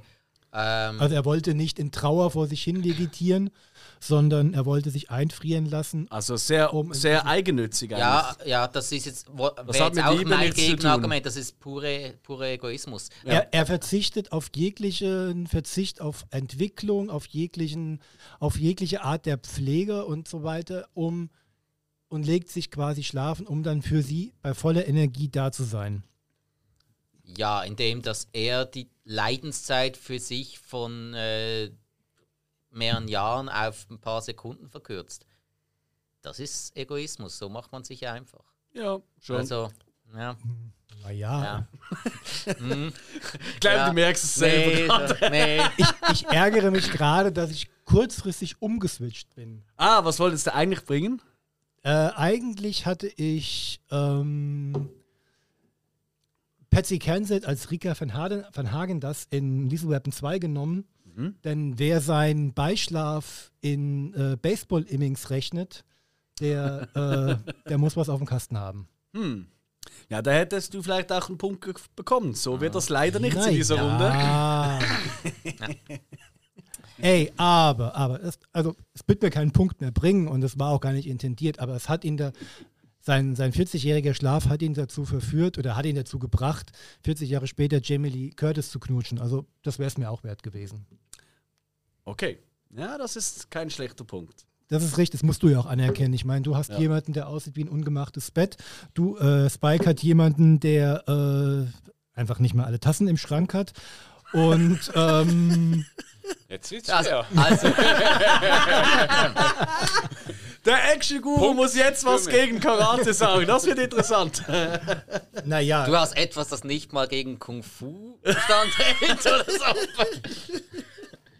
Mein Gott, Sc- Scott Atkins hat ja noch alle Möglichkeiten. Ich meine, äh, Karate ist ja nur eine von seinen sechs Stilen, die er beherrscht. Nebenbei macht er ja auch noch Judo, Kickboxen, Jujutsu, Krav Maga und Ninjutsu. Ja, Also, vielleicht lernt er irgendwann auch mal nach Ja, Schießen. nee, also, Jojo kann er auch ziemlich gut. er macht so viel, ich weiß, ist, was ist er Taekwondo und Kickboxen? Das ist sein Haupt, das ist sein Genau, Hauptding. Daher aber kommt ja seine akrobatische ähm, Vorliebe. Man kann sagen, er macht äh, MMA. Ja. Weil da ist ja alles. Das, das, das, machen, das machen sie ja alle, wenn sie ein gewisses Alter Ja. erreicht haben und nicht mehr ohne Trampolin aus dem Bett kommen. genau. Ja. Ah, schwierig, schwierig. Habt ihr noch irgendwelche Argumente für oder dagegen? Nein. Ähm, aber Forever Young hat einen Score von Jerry Goldsmith. Ja, das macht die Frau nicht besser. Doch, aber es untermalt wenigstens das Warten. in Triple X kommt Rammstein. Ja, okay, nee, das ist ein Eigentor. Ähm, in Triple X kommt gute Musik. Ah, genau. Let the bodies hit the floor. Let the Kennst du das noch? Äh, wie, heißt- wie ist denn die? Drowning Pool oder so? Ah, scheiß drauf. Äh, ja. Gell? Ja. Das war Dory. Ja. Let the bodies hit the floor. Ja. Und a Hatebreed. Now is the time for me Oh, to. Bin ich nicht nur betrunken, jetzt fühle ich mich auch alt. Ja, das ist tatsächlich, das habe ich auch gedacht, als ich den Film geschaut habe. Ich so, hey, geiler Score! Also wirklich, äh, das war wirklich so äh, beim Triple X, so, hey, geiler Soundtrack. Und so, wie alt ist der Film? Ich so, oh fuck, das ist wirklich meine Jugend. Scheiße. Das ist auch so ein Film, den kannst du der heutigen Jugend nicht mehr erzählen, dass das mal für ein Jahr lang wirklich die Speerspitze des Actionkinos im Kino äh, war. Nichtsdestotrotz war, ähm, ich sag nur, c'est pas ma faute. Ähm, und der Papa, der Papa ist Dario Argento. Alter, ey, das ist ja wohl, egal. Gut, Was wir, kann die Tochter dafür, dass der Papa in den 70er Jahren gute Filme gedreht hat? äh, macht er heute noch. Und zu allem hin äh, ist es auch für mich zumindest die hübscheste von den genannten hier. Für meinen Geschmack, muss ich wirklich sagen. Aber eben, es Hast, geht hast nicht du um hübsch. Karate mal nackt gesehen? Und damit schreiten wir zur Punktevergabe. Oh Mann, Markus, du darfst den ersten Punkt geben. Hill. Alles klar, okay.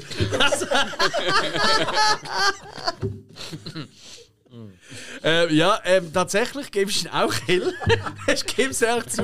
äh, weil ich, fand, ich finde, den, den Ansatz, den er gewählt hat, war wirklich cool. Ähm, ich fand es auch schön, dass, die, äh, dass er nicht den ganzen Film nochmal erzählt hat dazu. Das hat mir auch gut gefallen. Und ja, ich finde das wirklich, das, ist, das geht ja über die normale Beziehungsliebe, Lebensabschnitt, wie auch immer hinaus. Und von dem her, wohlverdienter Punkt, Till. Weil ja, so ein Militärtyp, der hat ja. äh, Ja, schon Liebe, gut. Dann gibst du ja. den Punkt. Juhu, ich gebe ihm Cage, weil ich da auch sagen muss, es ist eine Beziehung, wo wirklich es nicht, also ich sag mal darstellig, es ist nicht irgendetwas, wo jetzt heiße Mädchens rumrennen oder Männer, wie man das so kennt. Und es geht hier wirklich um eine Beziehung zwischen zwei Personen, wo man sieht, die eine Person hat gewisse Probleme, psychisch, und die andere Person ist so eine Stütze und versucht auch der Person zu helfen. Und ähm, die leben auch zusammen irgendwo allein im Wald eigentlich wirklich nur für sich tagtäglich und helfen sich. Das finde ich so eine ein herziges Bärli, wie wir so auf Baseldeutsch sagen. Alright. Und dann noch der letzte Punkt vom Spiker. Also, mein Punkt geht natürlich auch an Hill wegen der Originalität. Das muss man ihm wirklich lassen. Und Chuck Norris hat schon gesagt, Karate sieht nackt ziemlich geil aus. Nein, mein Gott, es ist Freitagabend. So. Ich auch nach Hause. Wir machen, äh, wir machen weiter, ähm, aber zuvor würde ich vorschlagen, wir schauen mal den Zwischenstand an. Aktuell hat äh, Nicolas Cage vier Punkte, äh, Mel Gibson führt mit fünf Punkten äh, und auf dem dritten Platz ist äh, Atkins mit drei Punkten ähm, und Vin Diesel hat bis jetzt keine, das nehme ich auch nicht übel. Aha, also die Punkte werden insgesamt dann addiert und nicht einfach nur pro gewonnene Runde. Genau. Also wir, wir sammeln allgemein die, die, die Stimmen und dann hat es einfach immer noch einen Rundensieger. Aha, da lernt man immer wieder dazu. Ja, das ist der Wahnsinn. Ja. So, die nächste Auf Kategorie- Hochdeutsch ist das so schwierig. Ja, es ist schon anders, ja. Ja, Ähm, die nächste Kategorie, die wir haben, ist der originellste Kill. So, in Actionfilmen wissen wir, da passiert es halt auch manchmal, oder? Und wir, vielleicht ganz kurz, natürlich sind wir alle absolut gegen Gewalt, aber das gehört halt einfach zu einem Actionfilm dazu. Und deswegen honorieren wir jetzt den originellsten Kill. Und äh, ich darf beginnen, äh, wenn ich das richtig im Kopf habe mit der Reihenfolge. Und da habe ich einen Kill von Vin Diesel aus Riddick, ähm, den dritten Teil der ähm, Trilogie ähm, um, äh, um ihn, um Riddick. Äh, also, ja, Den zwar. gab es ja auch noch. Ja, 2013. Und zwar, ich muss da kurz ein bisschen ausholen, die Szenerie. Riddick, gespielt von Vin Diesel, ist gefesselt an Armen und Beinen. Und dem Riddick wird eine Beinfessel heimlich geöffnet. Daraufhin kickt er dem Bösewicht gegenüber, den er töten will, weg, den kickt er weg an eine Wand. Dieser Bösewicht hat eine Machete in der Hand und während er immer weggekickt wird, fliegt ihm diese Machete aus der Hand in die Luft und bleibt für kurze Zeit in der Decke stecken. So, dort fällt sie aber langsam raus, diese Machete, das wird schwierig zu erklären, aber es ist so, fällt, und fällt runter und Riddick, dieser Teufelskerl, fängt sie balancierend mit seiner Fußspitze auf. Balanciert sie auf der Fußspitze, dann ähm, macht er doch tatsächlich das Unglaubliche. Er, wie so ein Fußballer, nimmt die Machete mit dem Fuß, wirft sie hoch und kickt sie dem anderen, der jetzt an der Wand steht, äh, in den Schädel rein, wodurch ähm, der obere Teil vom Kopf abgetrennt wird. Bevor dieser abgetrennte Teil aber runterfällt, kickt Vin Diesel als Riddick nochmals eine Schachtel, eine Box nach vorne zu diesem Gegner, worin dann dieser obere Teil des Kopfes reinfällt. So, ich würde mal sagen, origineller geht's nicht. Harter Tobak, ne? Hill? Ja, bei den Filmen, die ich schaute, hat er nicht mal so viele Leute gekillt. Er meistens immer nur verstümmelt. ähm, Nur. Was hatten die für ein Glück?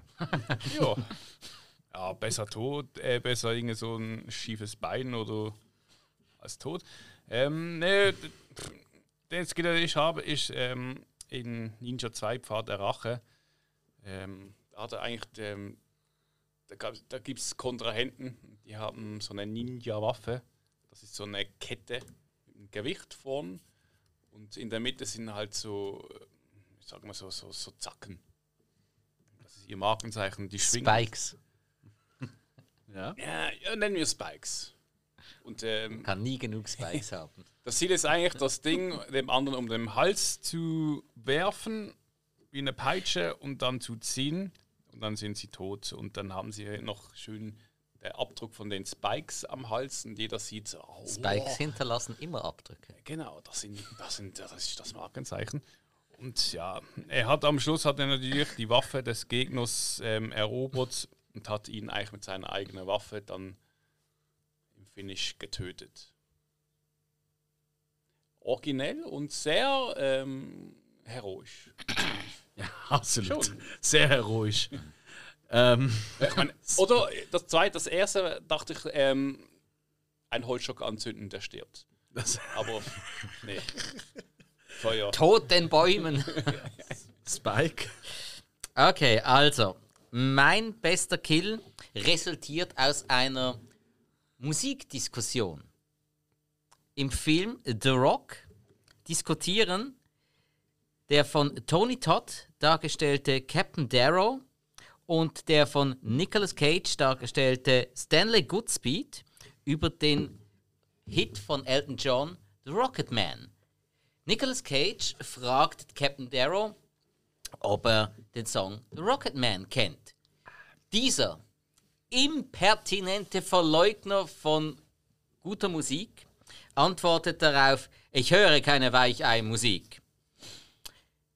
Cage dazu nur, das ist schade, denn Sie sind jetzt der Rocket Man. Zündet eine Rakete, die Captain Darrow nicht sehen kann. Er wird von dieser erfasst, durch die Wand geschleudert, in die Luft befördert. Man sieht noch, wie er herabrutscht, auf einen Fahnenmast knallt und sich selbst so aufspießt. Es ist nur die gerechte Strafe für einen schlechten Musikgeschmack. Und er wurde The Rocket Man. Markus. Darf ich nochmal nach der genauen Fragestellung fragen? Der originellste Kill. Zuschauer, ähm, Joker. 50-50 Joker. Und äh, mein, mein, mein, mein Darsteller muss in dem Film auch mit dabei sein. Ja, natürlich. Er muss eigentlich den Kill vollführen. Ah, verdammt, sonst hätte ich äh, die Passion Christi genommen. Ja. Wobei ist das so originell, das beruht ja auf einem Buch. Ja, und es steht, ja, steht in tausenden Versionen. Zählt, es, zählt es, wenn er dann wieder aufersteht? Weil Dann ist ja gar, äh, ist ja gar kein Kill. Eben. Also es gibt mehrere Gründe, die dagegen sprechen. Also muss was anderes bringen Hill hier. hat mich durchschaut. Ah, Ja.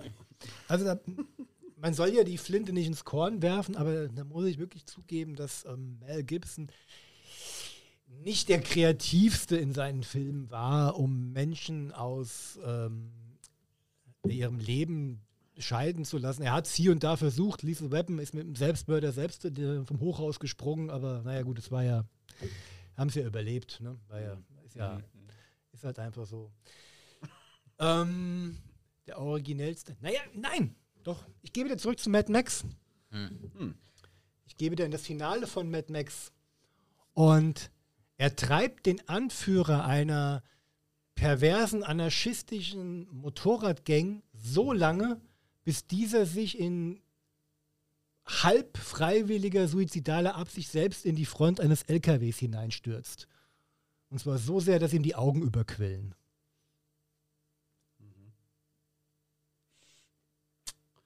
Okay.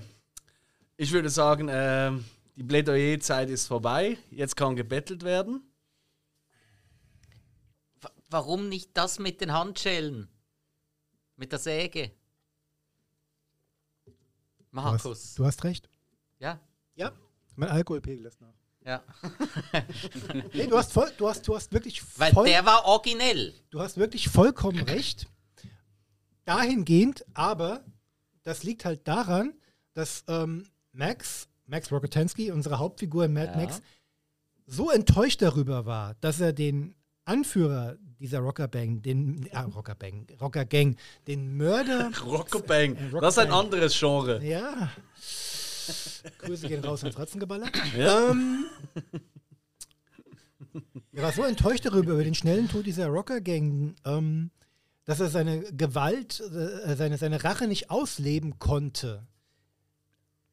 Es war quasi ein Anfangsstadium. Es, war, es, waren, es waren die Lernerfolge, die er erstmal haben musste, um sich danach so was Kreatives wie das von dir genannte auszudenken. Und daher finde ich, ist es halt doch ganz wichtig, dass er vorher den Anführer dieser Rocker in den äh, suizidalen Tod getrieben hat, weil er erst dachte, das wäre das Kreativste, aber er musste halt erst noch lernen. Also finde ich, ist das als einen wichtigen Entwicklungsstep auf dem Weg zum um, formvollendeten Rächer. Was es nicht unbedingt originell macht. Nee, aber das weiß er selber. Ja, ja, schon gut.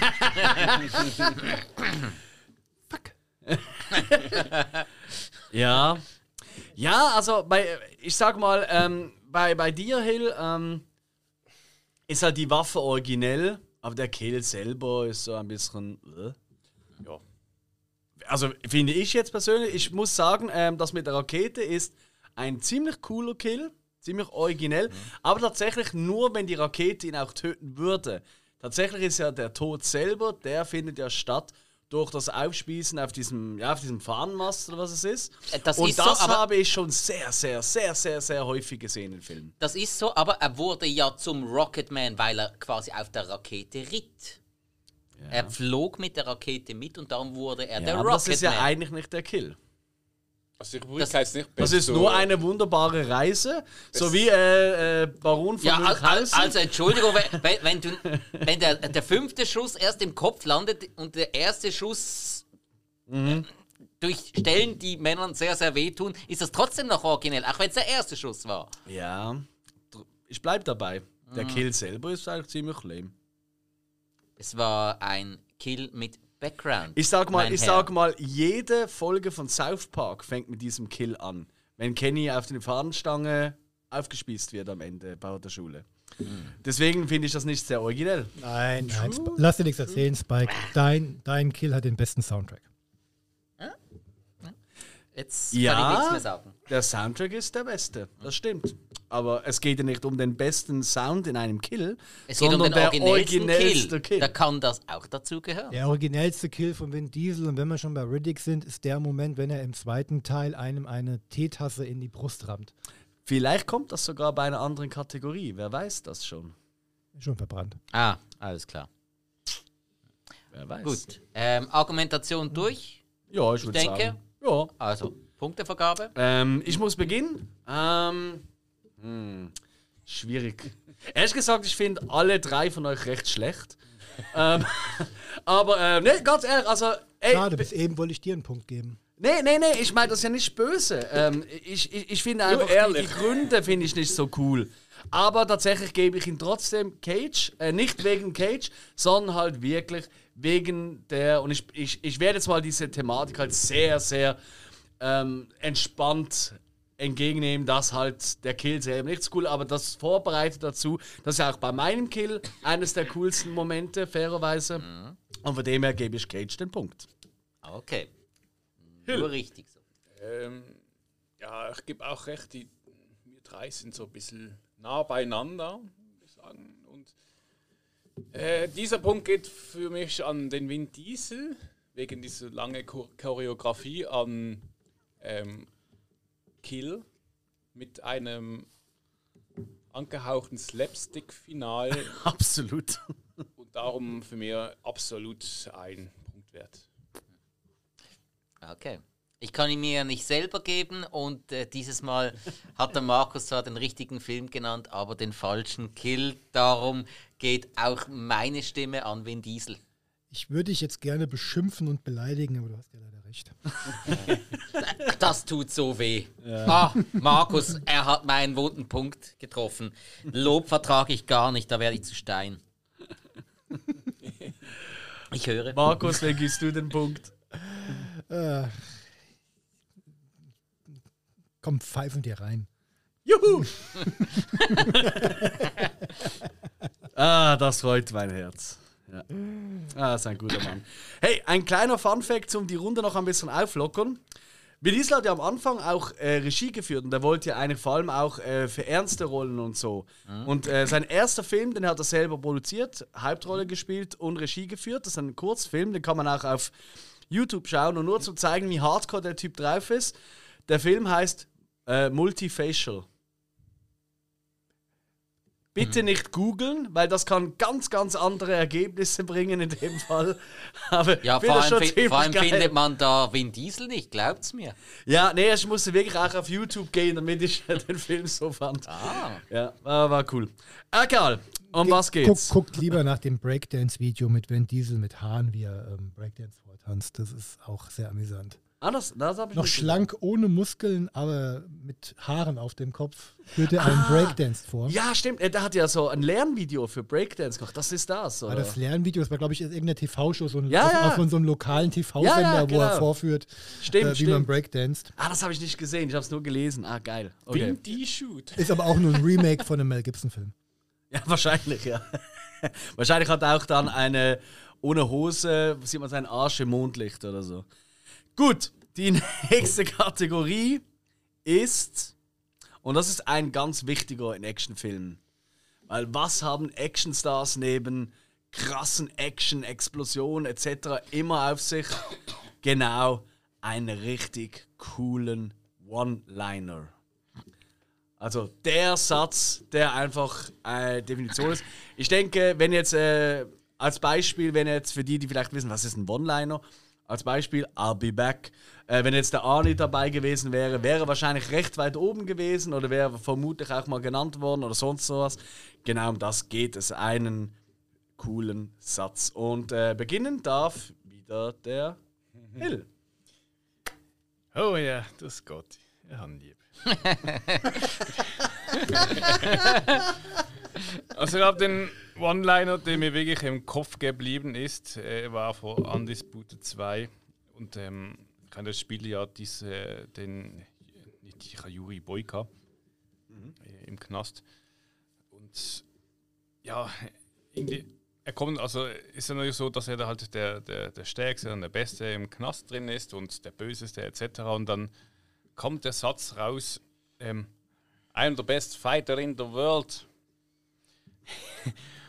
und ja, ähm, ich habe den Satz genommen, weil er ist irgendwie so viel aussagend, weil genau dieser Satz macht eigentlich seine ganze Figur von einem großen, starken, bösen Knasti-Mann zu einem kleinen Kind, der einfach der Beste der Welt sein möchte. Und es gibt so eine Kehrwende und dann fand ich, das ist mein bester Online sein von Scott. I am the best fighter in the world.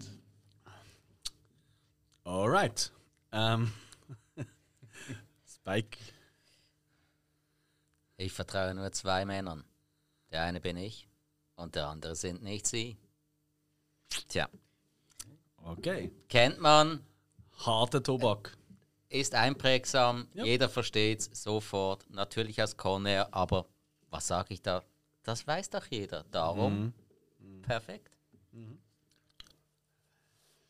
Ich bin ein, Mann- der sehr in der Realität verankert ist und weiß, dass ähm, Spikes One-Liner, der funktioniert halt auch wunderbar ohne den Kontext. Ich muss leider auf einen zurückgreifen, der ohne Kontext nicht wirklich gut funktioniert. Also lasst mich kurz ausholen, um ihn zu erklären. In Lethal Weapon 3 ist eins der elementaren Hauptbestandteile der Handlung eine bestimmte Munitionsart, eine so, die, die sogenannten Cop-Killer, die in der Lage sind, einen, eine kugelsichere Weste zu durchschlagen, um halt auch potenziell Gesetzeshüter, die halt sich hinter solchen oder die sich mit solchen ähm, Utensilien schützen, zu töten. Es kommt im Showdown nach minutenlanger, formvollendet schöner Ballerei zu dem Moment, in dem Martin Riggs, gespielt von Mel Gibson, von einem Bagger angegriffen wird, auf dem sich der äh, Bösewicht des Films, ein ehemaliger Polizeibeamter, der sich gerne in der Waffenkammer der Los, des Los Angeles Police Departments ähm, bedient, befindet. In Bedrängnis geraten, immer nach hinten rutschend, wirft ihm sein Partner und Lebensfreund in allen Lebenslagen Roger Murto eine ähm, Mac-10 zu, die gefüllt ist mit eben jenen Cop-Killern und teilt ihm das natürlich auch mit und sagt zu ihm, Riggs, da sind Cop-Killer drin.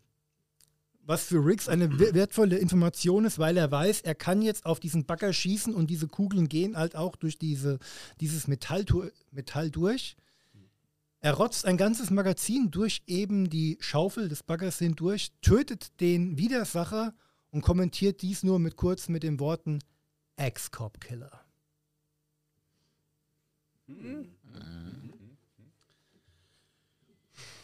Ich bin ja, ich bin ja bekanntlich, Entschuldigung, ähm, kein Freund der vielen Worte. Ähm, deswegen habe ich auch einen Podcast. Und ich bin ein Das hat großer. von mir geklaut, oder? Ein Hill-Imitator. Ja, nee, ähm, äh, tatsächlich ähm, finde ich. Um Batmans Rückkehr zu zitieren, sagst du schlicht Danke? Ja, nee. nee, es ist tatsächlich so, ähm, es braucht nicht mehr manchmal als drei Worte, die jede Lebenslage, jedes Gefühl transportieren können. Und diese drei Worte sind I am Groot. okay. Uh, okay. So, damit sind die Anfangsplädoyers durch. Es darf geschossen werden. Kann man das so sagen? Ja, schon, oder? Es ist ja ein Action-Event heute. Also, was ich schon mal zuerst in die Runde werfen will, ich finde alle recht geil hier. Also, das waren jetzt wirklich alles coole One-Liner, außer Dino Hill, der war ziemlich lame. Ähm, aber du Man hast ihn, Film sehen. Du hast ihn dafür sehr, sehr cool vorgetragen. Also wirklich äh, schön mit dem Akzent etc. Das war, das war schon gut. Aber der Satz, der könnte natürlich aus jedem anderen Film ein bisschen stammen. Weißt du, das ist so, ist für mich zu wenig distinktiv, es ist zu wenig, ja. Das aber- Satz Gott. Ja, ja, das ist, das ist er. Er könnte auch äh, jeder sein. Nee, nee, Spaß. Nee, aber ähm, deine ist natürlich richtig cool, äh, Hill, äh, Spike. Der ist, das ist auch einer meiner Favoriten von ihm. Ähm, aber ja, es ist halt ein bisschen für mich zu sehr so ein Macho, so ein Macho-Spruch. Und ich bin ja, ich finde, Macho-Sprüche haben in Actionfilmen nichts zu suchen. Geil. Ja, gute, gute Frisuren auch nicht. Ja, das ist, das ist richtig. Ähm, da, da, das ist wieder ein gutes Mö- Argument. Möchtest du jetzt etwas gegen Rambos Mathe in Teil 3 sagen? Nein, gegen Glatzen. Ja, gut. Das ist als solches richtig, ja. Also ich finde es ganz dufte. Aber, aber gut, was Das sagt der? Vin Ja. Diesel auch. Das sagt, sagt der Mann mit der zweitschönsten Frisur in diesem Podcast. Danke, ja. ähm, ey, wegen dem Ex, wegen, ich habe nur eine Frage. Ähm, ich ich kenne den Film, ich kenne die Szene, aber ich bin nicht mehr sicher, weil du sagst Ex-Cop-Killer.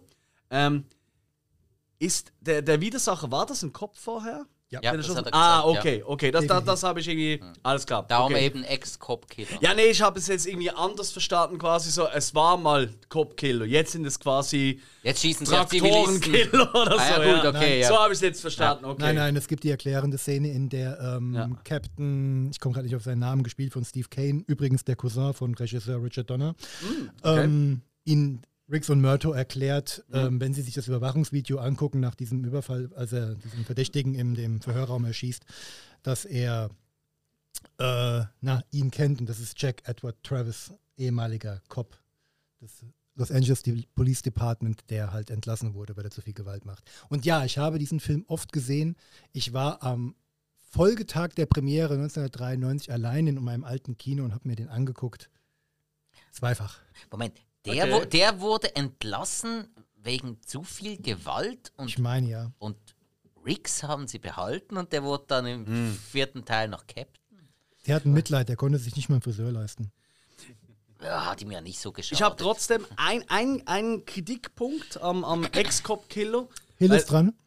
Ähm, es, ist, es ist für mich keine Line, es ist ja nur ein Wort. Deswegen habe ich ja auch vorher diese ellenlange Geschichte erzählt, um die Wirkung auch austragen zu lassen, um Okay. halt auch den Kontext zu liefern. Ich habe mich Okay. jetzt nicht der Blöße entgeben, nur diesen Satz zu sagen. Klar, ich bin mir auch dessen bewusst, alleine für sich bringt, dieser, bringt dieses Wort oder diese Mhm. Line oder dieser Satz nichts.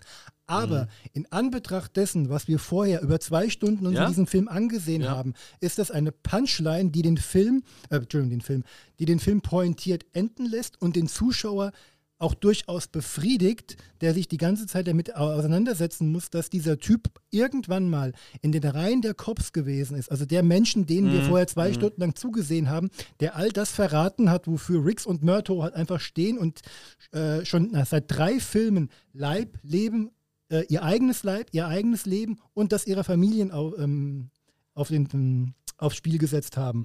Und dann kommt dieses, ich sage es jetzt mal vereinfacht gesagt, Arschloch daher und tritt das alles mit Füßen. Der hat alles verdient, was er in dem Moment bekommen hat. Und da darf man auch gerne erwähnen, dass er kein Cop mehr, sondern ein Ex-Cop ist. Das ist nochmal ein Ja. schöner Nachtritt nach dem Motto, Junge, du hast es mal in der Hand gehabt, Ja. jetzt bist du raus und jetzt bist du endgültig aus dem Spiel. Ist eine super Erklärung, ist trotzdem kein One-Liner für mich. Ähm, Also zeige mir den, der es schafft, das Wort Ex-Cop-Killer nicht in eine Reihe zu schreiben. Wie? Was hat das damit zu tun? Das ist ein One-Liner. Eine Linie. Ach so, ach Ja. so. Ja. Uh, uh. Ja, gut. Nee, aber ähm, ich, ich weiß gar nicht, ich glaube, ich muss gar nichts mehr für meinen Fall sagen, weil das, ja, ich denke, I Am Groot ist Dein, auch wär, in- deiner wäre toll, wenn er gekommen würde. Aber I Am Groot zieht sich durch drei Filme. ja. Wird immer wieder gebraucht. Für alle Lebenslagen.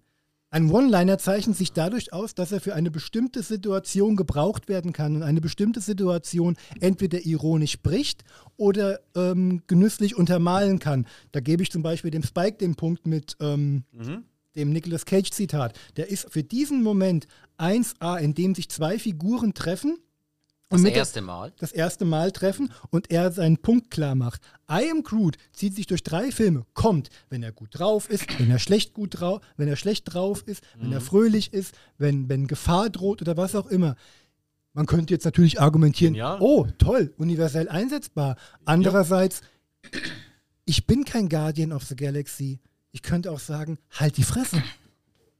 Ja, ich bin auch kein Polizist und habe Cop-Killer-Patronen. also, Aber auch du als Sie normaler nicht. Bürger weißt, dass jemand, ein Ex-Cop, jemand, der aus dem Polizeidienst entfernt wurde, auch weil er sich zu viel Gewalt hingegeben hat, eine Strafe verdient hat. Und Riggs be äh, beschert ihm diese Strafe und sagt ihm das entgegen, was, Mhm. was jemand, der jahrelang diesen Beruf ähm, gelebt hat und gearbeitet hat und auf seine Art ausgelebt hat, zwar mit äh, viel zu viel ja. Werf und mit viel zu viel ähm, Enthusiasmus offenbar, der ihn dann ins Aus befördert hat. Und er zeigt ihm damit die rote Karte, dass er auch aus der, nicht nur aus der Gesellschaft, sondern letzten Endes auch aus dem Leben entfernt gehört. Ja, nee, also. Doch. Nee, finde ich nicht. nee. Gut, also dann komme ich auch noch mal dazu, meinen noch zu verteidigen. Dein. Deine wurde gar nicht angegriffen. Ja, ja, trotzdem. Kann ihn ja auch noch untermauern.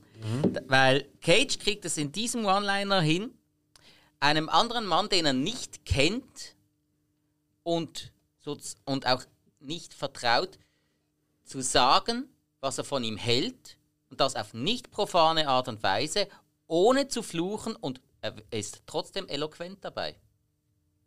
Das ist fürchterlich. Ich möchte dir gerne unter die Arme greifen, aber ich kann mich ja nur selbst untergraben. Aber ja, einem Menschen, den man nicht kennt, auf diese Art und Weise, obwohl man ihm klarstellt, was man gerade von ihm hält, trotzdem noch alle Türen offen zu halten, nach dem Motto, Junge, du hast noch die Möglichkeit, bei mir alles zu erwarten. Das ist eine, das ist, das ist eine coole Sache. Andererseits ist es halt auch mit einer gewissen Unge Unsicherheit ausgestattet. Meine Sache hingegen bedeutet äh, ein, eine Finalität. Da gibt es kein, äh, gibt's kein Ende mehr. Ich sag dir, was ich von dir halte. Da gibt es nichts mehr, was man rausholen kann. Aber trotzdem ist das Magazin leer. Hill, was hast du nochmal gesagt? Zu was? Dein One-Liner. Wir sind ja, ah, immer best, in der, Wo- best Fight in der Welt. Ja. Hätte ja jeder sagen können. B bis die Cop-Killer seine Brust treffen. Oder, oder, oder- Cage ihm vertraut. Oder ein Baum dich äh, auseinanderpflügt. Das Problem ja in dieser. Runde ist ja auch Muss ich- Was? Oh nein! generell, was? Nee, ich muss sagen, das, das Problem ist, ich meine, ähm, ich habe hier einen Schauspieler, der so ein bisschen, Du hast einen Kämpfer, der vor der Kamera steht. genau, Ja. aber ich sag mal so, unter dies, in dieser Runde ist er halt eher der Unbekannte und ich, ich weiß jetzt, hier sitzt einer, der ihn gut kennt und zwei, die kennen den nicht. Und das Problem ist halt für mich auch, ihr habt Leute, äh, mit denen kann man... Du hast auch Leute. Nee. Ich habe einen Mann. Wir haben auch nicht mehr als einen Mann, wenn Ich du rede so aber in der Allgemeinheit zu dritt. Ihr habt äh, hier drei ähm, Männer. Top-Schauspieler mit x Filmen. Und- äh, Vin Diesel, Nee, Top-Schauspieler.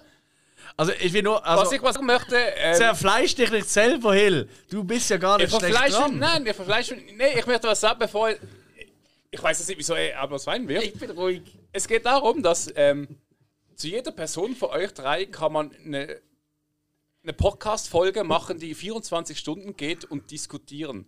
Aber wenn ich, ich habe einer, ich könnte jetzt mit Markus über den diskutieren, über die Filme. 36 Stunden lang. Genau, aber mit euch zu zweit äh, würde das zwei Minuten gehen, weil ihr kennt ihn auch nicht. Und die, Entschuldigung? Die, Filme, nicht allzu gut. genau. Und Bitte ich selbst sehr. kenne ihn auch nicht allzu gut. Deswegen haben wir auch vorher auch schon ausgelost, damit man sich darauf Aber, vorbereiten aber kann. ja, du hast die Arschkarte Ding gezogen, wenn- das auch ist wenn, so. Wenn ich, irgend, gerade sagen. wenn, wenn, ich jetzt irgend, ich meine, jetzt äh, jeder von euch hat etwas gesagt zu einer Frage und Mhm. jeder kennt eigentlich die Situation und der Film etc. Mhm. Aber wenn ich, ich was hier aus- erfinde, dann Aber, aber, aber, aber, das Hill, aber Hill, das Spiel ist doch nicht vorbei, abgesehen davon, dass es ein Spiel ist. Du bist immer noch top dabei.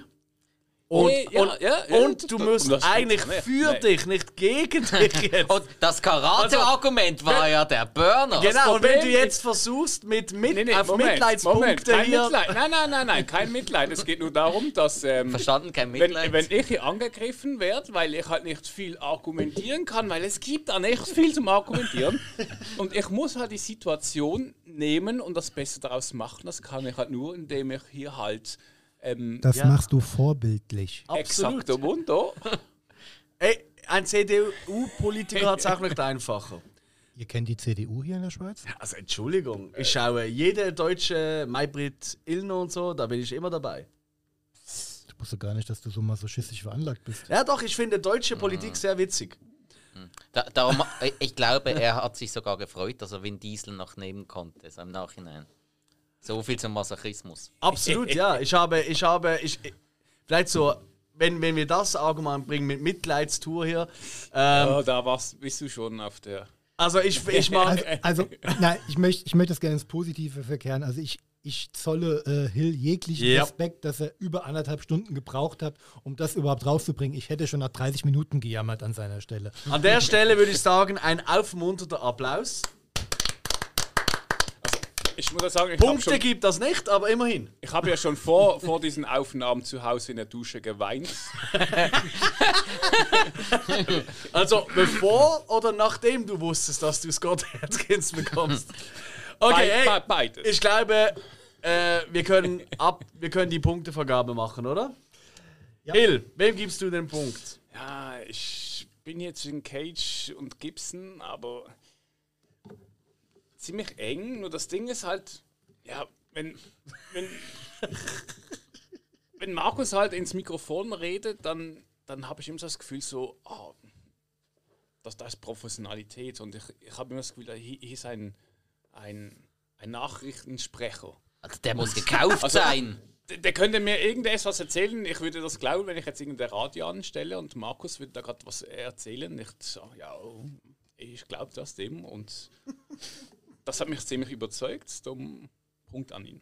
Punkt für Gibson. Spike? Okay, also Hill lässt sich von den Nachrichten kaufen. Gut. Ähm, ja, jetzt kriegt er nicht mal mehr den Mitleidspunkt. Lügenkresse, Lügenkresse. Ja, also wirklich, also diese Fake News hier. Ähm, ja, dann, ja, wenn der Diesel schon mal was gut gemacht hat, dann kriegt er den Punkt von mir. Er war nicht mal im Bild zu sehen. Das hat er ja richtig gemacht. Also eigentlich wollte ich jetzt eine Ode auf Nicolas Cage singen, aber nach der Nummer sage ich einfach nur, Cage kriegt den Punkt. Uh, spannend. Ähm, Cage liebt dich jetzt hat zurück. jeder einen Punkt bekommen, außer Gibson. Was? Du hast noch keinen Punkt bekommen. Äh. In der Runde. Ah, doch, du hast den Punkt. Ah, Entschuldigung. Ah, Entschuldigung. Wer hat denn keinen Punkt bekommen? Atkins. Ah, Entschuldigung. Stimmt. Okay, ey, aber weil ich ja extra noch so für, ähm, für extra Fragen noch vorbereitet habe, für wenn es Gleichstand gibt in der Runde, gebe ich den Punkt und wegen dieser ähm, absolut rührseligen Geschichte gebe ich die Atkins oder Hill. Das bedeutet, jeder hat einen Punkt bekommen, es ist Gleichstand. Und jetzt, der wahre Sieger von dieser Runde wird folgendermaßen äh, herausgefunden. Jeder von euch, weil wir haben es ja vorher schon gehabt, Explosionen sind sehr, sehr wichtig in Filmen. Wir haben schon die, die, äh, die geilsten Explosionen besprochen. Jetzt geht es darum, wer kann am besten eine Explosion imitieren. Und der bekommt dann den Punkt. Anfangen darf. Ich bin hier runter in euer Man Cave gekommen und das erste, was ihr mir gesagt habt, war, ich darf nicht pupsen. Ja. Also, jeder macht jetzt eine Explosion, muss auch sagen, aus welchem Film die Explosion ist. Kann auch eine Explosion sein aus einem Film, der nichts mit unseren Actionstars zu tun hat. Das ist okay. So, wer fängt an? Ich würde sagen Spike. Leaving Las Vegas. Markus?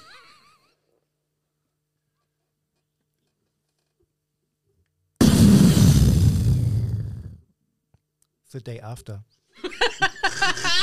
Stark, stark.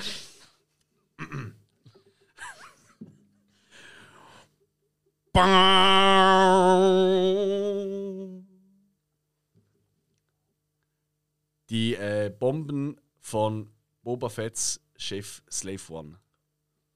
Was die Schallbomben. Ja, genau. Hm, alles klar. Sehr schlecht imitiert im Nachhinein, aber ihr wisst, was ich meine. Gut, dass du es gesagt hast. Ja, gut, also. Pff, da weiß ich jetzt auch, dass der. Also, komm mal. Dafür habe ich den besten One-Liner danach. äh, da bin ich noch nicht so. okay, deine Explosion, Hill. Äh, ich brauche eine, eine, eine kurze Runde zum Überlegen. Ja. Ist gut. Ich hatte jetzt gewusst, jetzt kommt das. In der Zwischenzeit, während du noch überlegst, machen wir ganz kurz Werbung für die diversen Podcasts. Natürlich würden wir uns freuen, wenn ihr uns folgt, äh, weiterleitet, teilt, wie auch immer. Aber dasselbe gilt auch für Bold Fist, dem Action-Podcast. Und an der Stelle würde ich mal sagen, ähm, an unsere Schweizer Freunde, hört da unbedingt mal rein, gerade wenn ihr Action-Fans sind. Und ähm, tja, da, ihr habt es ja schon jetzt in den letzten eineinhalb Stunden gehört, da ist eine riesen Expertise da. Da sind wirklich auch Filme werden da besprochen, die nicht in jedem Podcast besprochen wird. Und das finde ich eben das Interessante daran. Da kommen auch wirklich Perlen oder Filme vor, die man vielleicht jetzt nicht jeder gleich kennt, aber die vielleicht dann richtig heiß machen, den mal zu schauen. Und deswegen auch ihnen kann man folgen in den sozialen Medien. Und jetzt kommt die Explosion von Hill. Mars Attack. Okay, ich gebe ich geb meinen Punkt an Hill. Ich schließe mich an. Ja, zwei Ich Punkte. muss ja. Äh, ich würdige das Vibrato von Markus. Oh, danke. Okay. Und wem gibst du den Punkt? Sag jetzt nicht Markus, sonst haben wir wieder einen Gleichstand. Boba Bitte Fett. sag Ah, Markus. Dankeschön, Für also die du hast gewonnen. Brumm. Okay.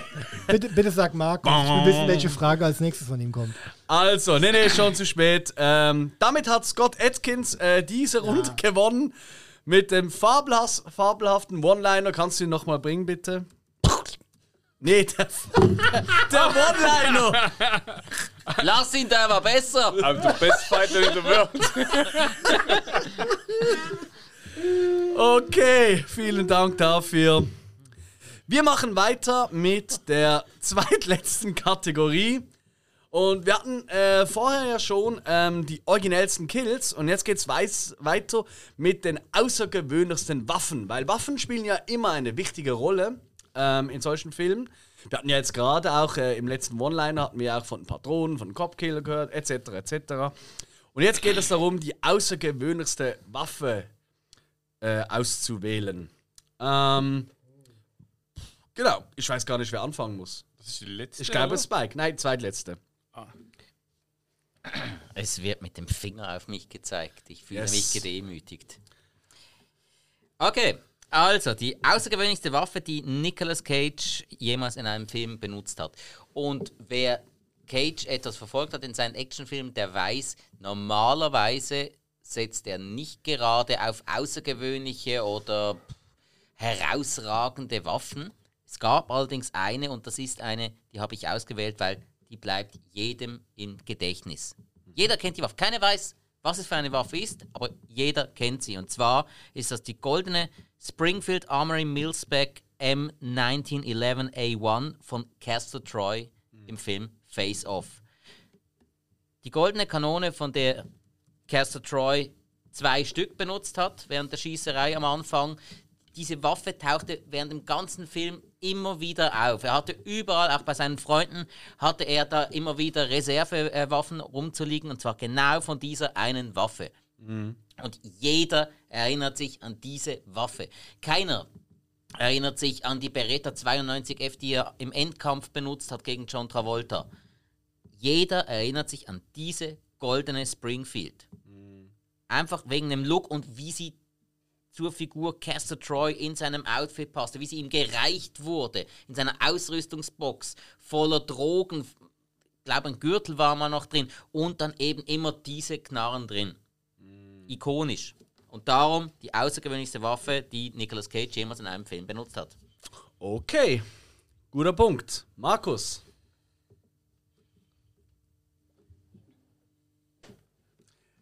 Die originellste Waffe oder ausgewöhnlichste Waffe, die du nennen kannst, die Mel Gibson je benutzt hat? Markus. Ein Tetrapack Milch. Mhm. Am Ende von Auftrag Rache, Original Edge of Darkness, in dem Mel Gibson ja den Tod seiner Tochter rächen möchte, kommt er ja ähm, einer ja, ich weiß es nicht mehr so ganz genau, eine Atomlobby auf die Spur, die ja Umweltverschmutzung begeht, weil sie radioaktiven Müll in der Kanalisation hinterlässt. Mhm. Und am Ende des Films nutzt er radioaktive Milch, um sein Gegenüber ähm, ja quasi in den sicheren Tod zu schicken dadurch, dass, dass das Opfer danach noch relativ wehr, wehrhaft ist, ist er dann gezwungen, dann doch noch die Schusswaffe zu nutzen. Aber eigentlich hat er ihm den Tetrapack radioaktiv verseuchter Milch in den Rachen geschüttet und hat ihm damit ja schon den sicheren Todpreis gegeben. Mhm. Okay. Ähm, wird zwar leider im Film ein bisschen konterkariert, aber allein der Gedanke dieser, des Wissens um diese langfristige Dahinsiechung und Verätzung der Eingeweide, des, des, des, des Todes durch etwas so harmloses wie Milch, ich weiß nicht. Geht's, geht's noch niederträchtiger? Sehr guter Pick. Ähm, ich mache weiter. Ähm, du hast es schon vorweggenommen vorher. Tatsächlich äh, kommt bei mir die Teetasse aus Chronicles of Riddick. Weil, äh, ja, ich sag mal, eine Teetasse ist den meisten Leuten nicht unbedingt als Mordwaffe ein Begriff. Hier aber wird sie zuerst durch einen Schlag auf einen Stein, wird sie quasi angespitzt und dann dem Gegenüber durch die Brust gerammt, sodass der Adieu sagt.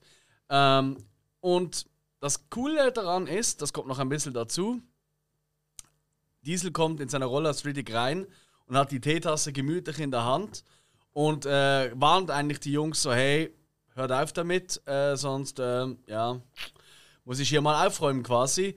Und dann sagen die noch zu ihm, was willst du machen, uns mit deiner Teetasse töten? Und tja, genau das macht er. Ich muss noch kurz anmerken, hier geht es ja nicht um den Mord, nur um die außergewöhnliche Waffe. Genau. Also es, es muss ja. kein niemand sterben, theoretisch. Das ist richtig. Als Nagelknipser, der den Nagel abhaut, wäre auch schon, äh, wenn man dort zu weit schneidet, eine ähm, Waffe. Also meine Waffe, äh. nicht gleich ein Nagelknipser. Also, ähm. ich, ich, also ich denke, als, als Waffe gilt, was einem Gegner Schaden zufügt. Mhm. Das Waffeln. äh, meine Waffe, ähm, das ist in Ninja 2. Ähm, Pfad der Rache. Da hat Gott ganz, ganz am Anfang für seine Frau einen Talisman gekauft. Und ähm, man kennt das, wenn man irgendwie so etwas ähm, Asiatisches Schmuck etc. kauft, dann ja, da gibt es so dies, diese grüne oder rote Stoffe, die ziemlich dick sind, mit so Symbolen drauf. Mhm. Und ähm, dieser Talisman ist, wurde eingepackt in so eine Stofftasche, aber die war sagen wir, 10 cm breit und etwa 40, 50 cm lang und dann zusammengefaltet, so schön zum Päckchen. Und, ähm, er ging dann raus und äh, er wurde natürlich beobachtet von so zwei Straßen-Gangsters. Die wollten dem ihn halt ausrauben. Und er hatte natürlich zum Verteidigen, die hatten dann Messer er hatte halt nur diese Verpackung, also dieser Stoffband. Und dieses Stoffband nutzte er dann, um halt die Angriffe der Gegner abzuwehren. So als, ja, ich würde sagen, als defensive Waffe. War für mich so die originellste Waffe, die er hatte. Alright. Tja, da kann jetzt losgeballert werden.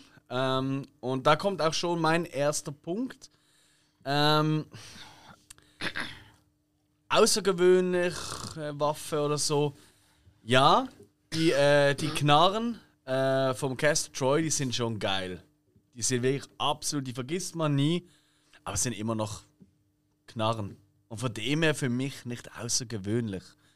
Deswegen, äh, ja, das ist für mich irgendwie nicht so. Also, da muss ich wirklich sagen, da finde ich äh, ein Stoffband oder äh, äh, eine Tüte Milch oder natürlich eine Teetasse einiges außergewöhnlicher als Tötungsinstrument. Ähm, aber nochmal, ich liebe diese Szene und ich liebe die Waffen von Castor Troy, aber sind halt einfach Knarren. Sehr geile, aber sind Knarren. So.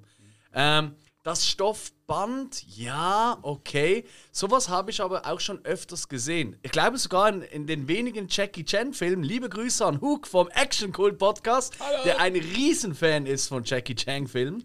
Ähm, Aus gutem Grund. zu Recht.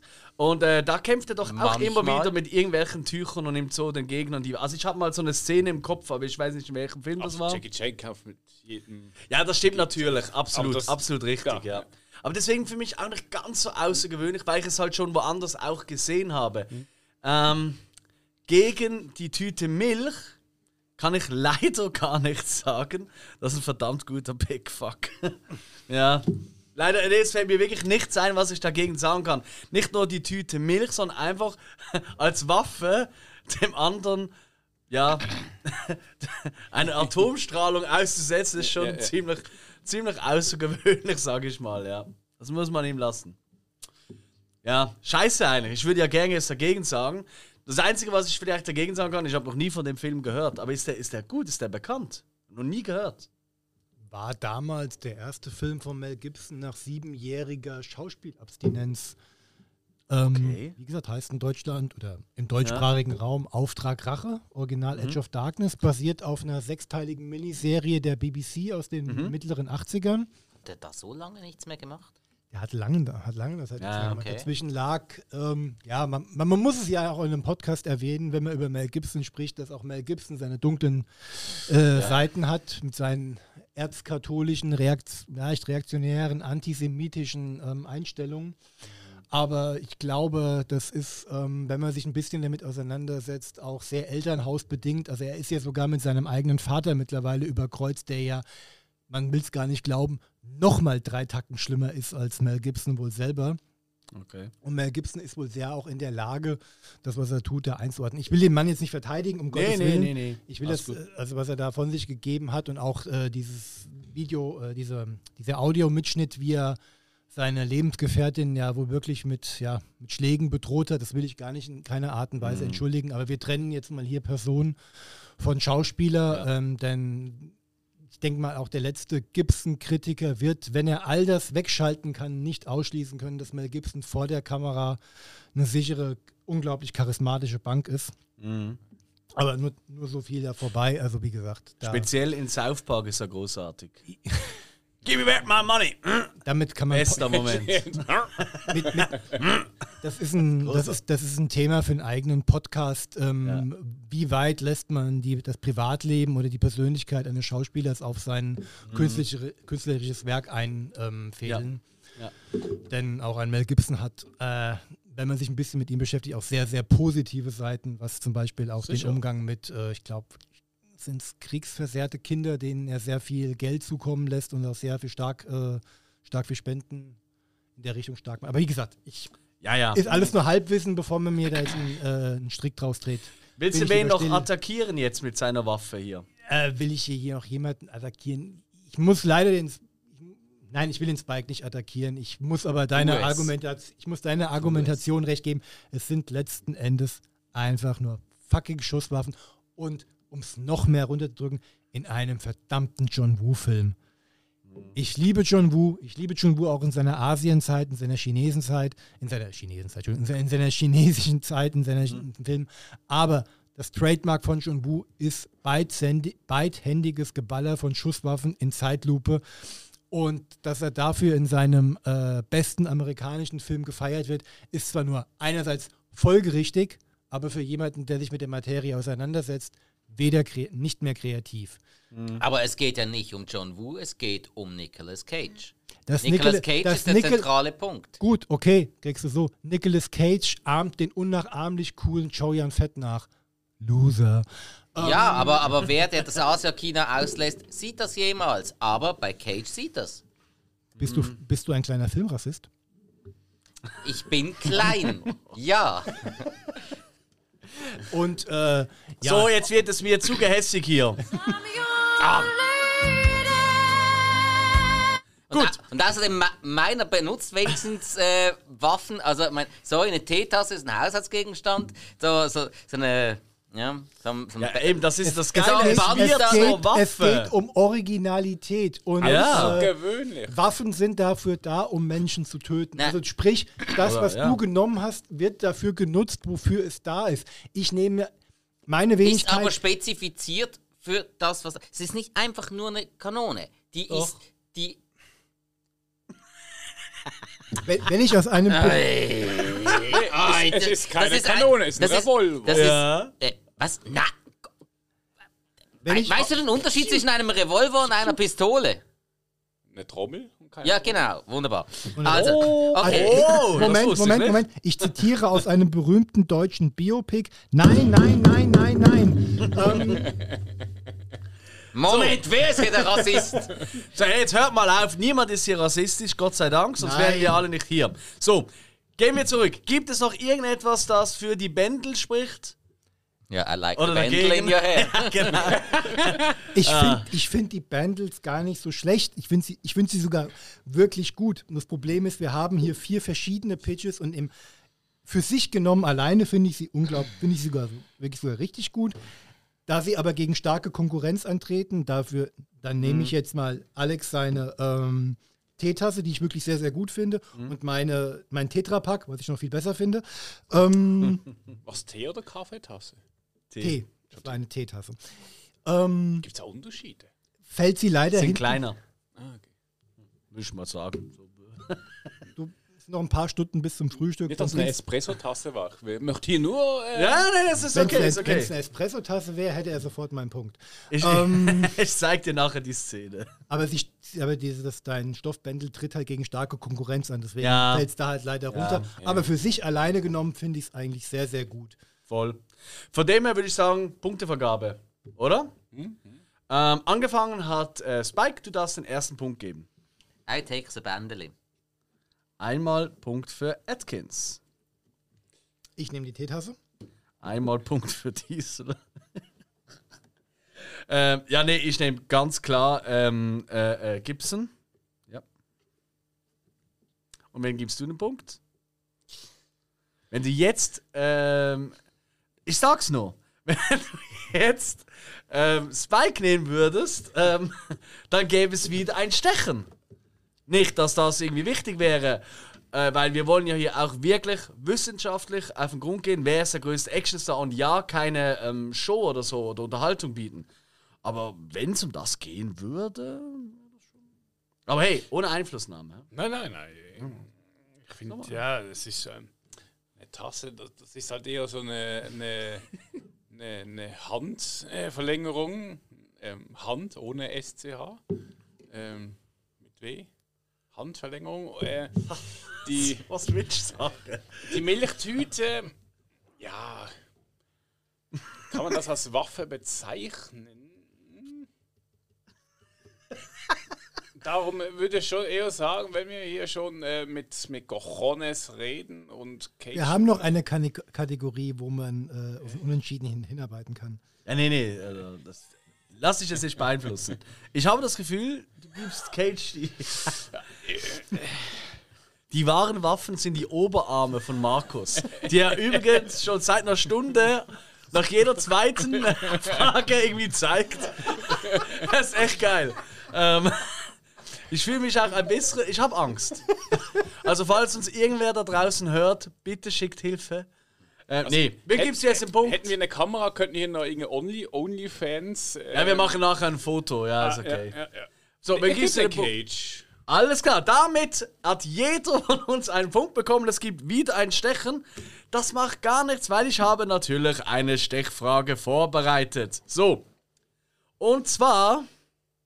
Oh, jetzt zeigt ihr mir noch oben ohne Bilder, das ist der Wahnsinn. Ähm, so, also. Kann ja jeder sagen. Die nächste ähm, Stechfrage ist: Jeder muss den schlechtesten Film von seinem Actionstar nennen und begründen, warum das der schlechteste Film von allen ist. Scheiße. Jo. Und Spike, du darfst sogar beginnen. Ja, Moment. Da gibt Bei so dir- Bei viele. dir ist die Auswahl ja auch groß. Ja, eben. Boah. Da muss man sich erstmal entscheiden. Also, ähm. Ähm, ähm, ähm. Ah, The Wicker Man.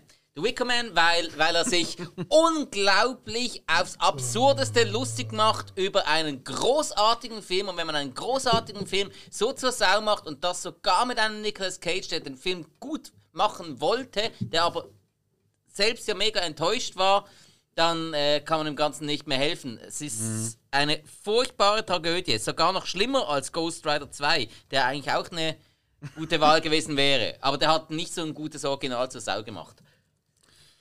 Okay, schlechtester Film, Film von Nicolas Cage. Das Remake von The Wicker Man. Markus.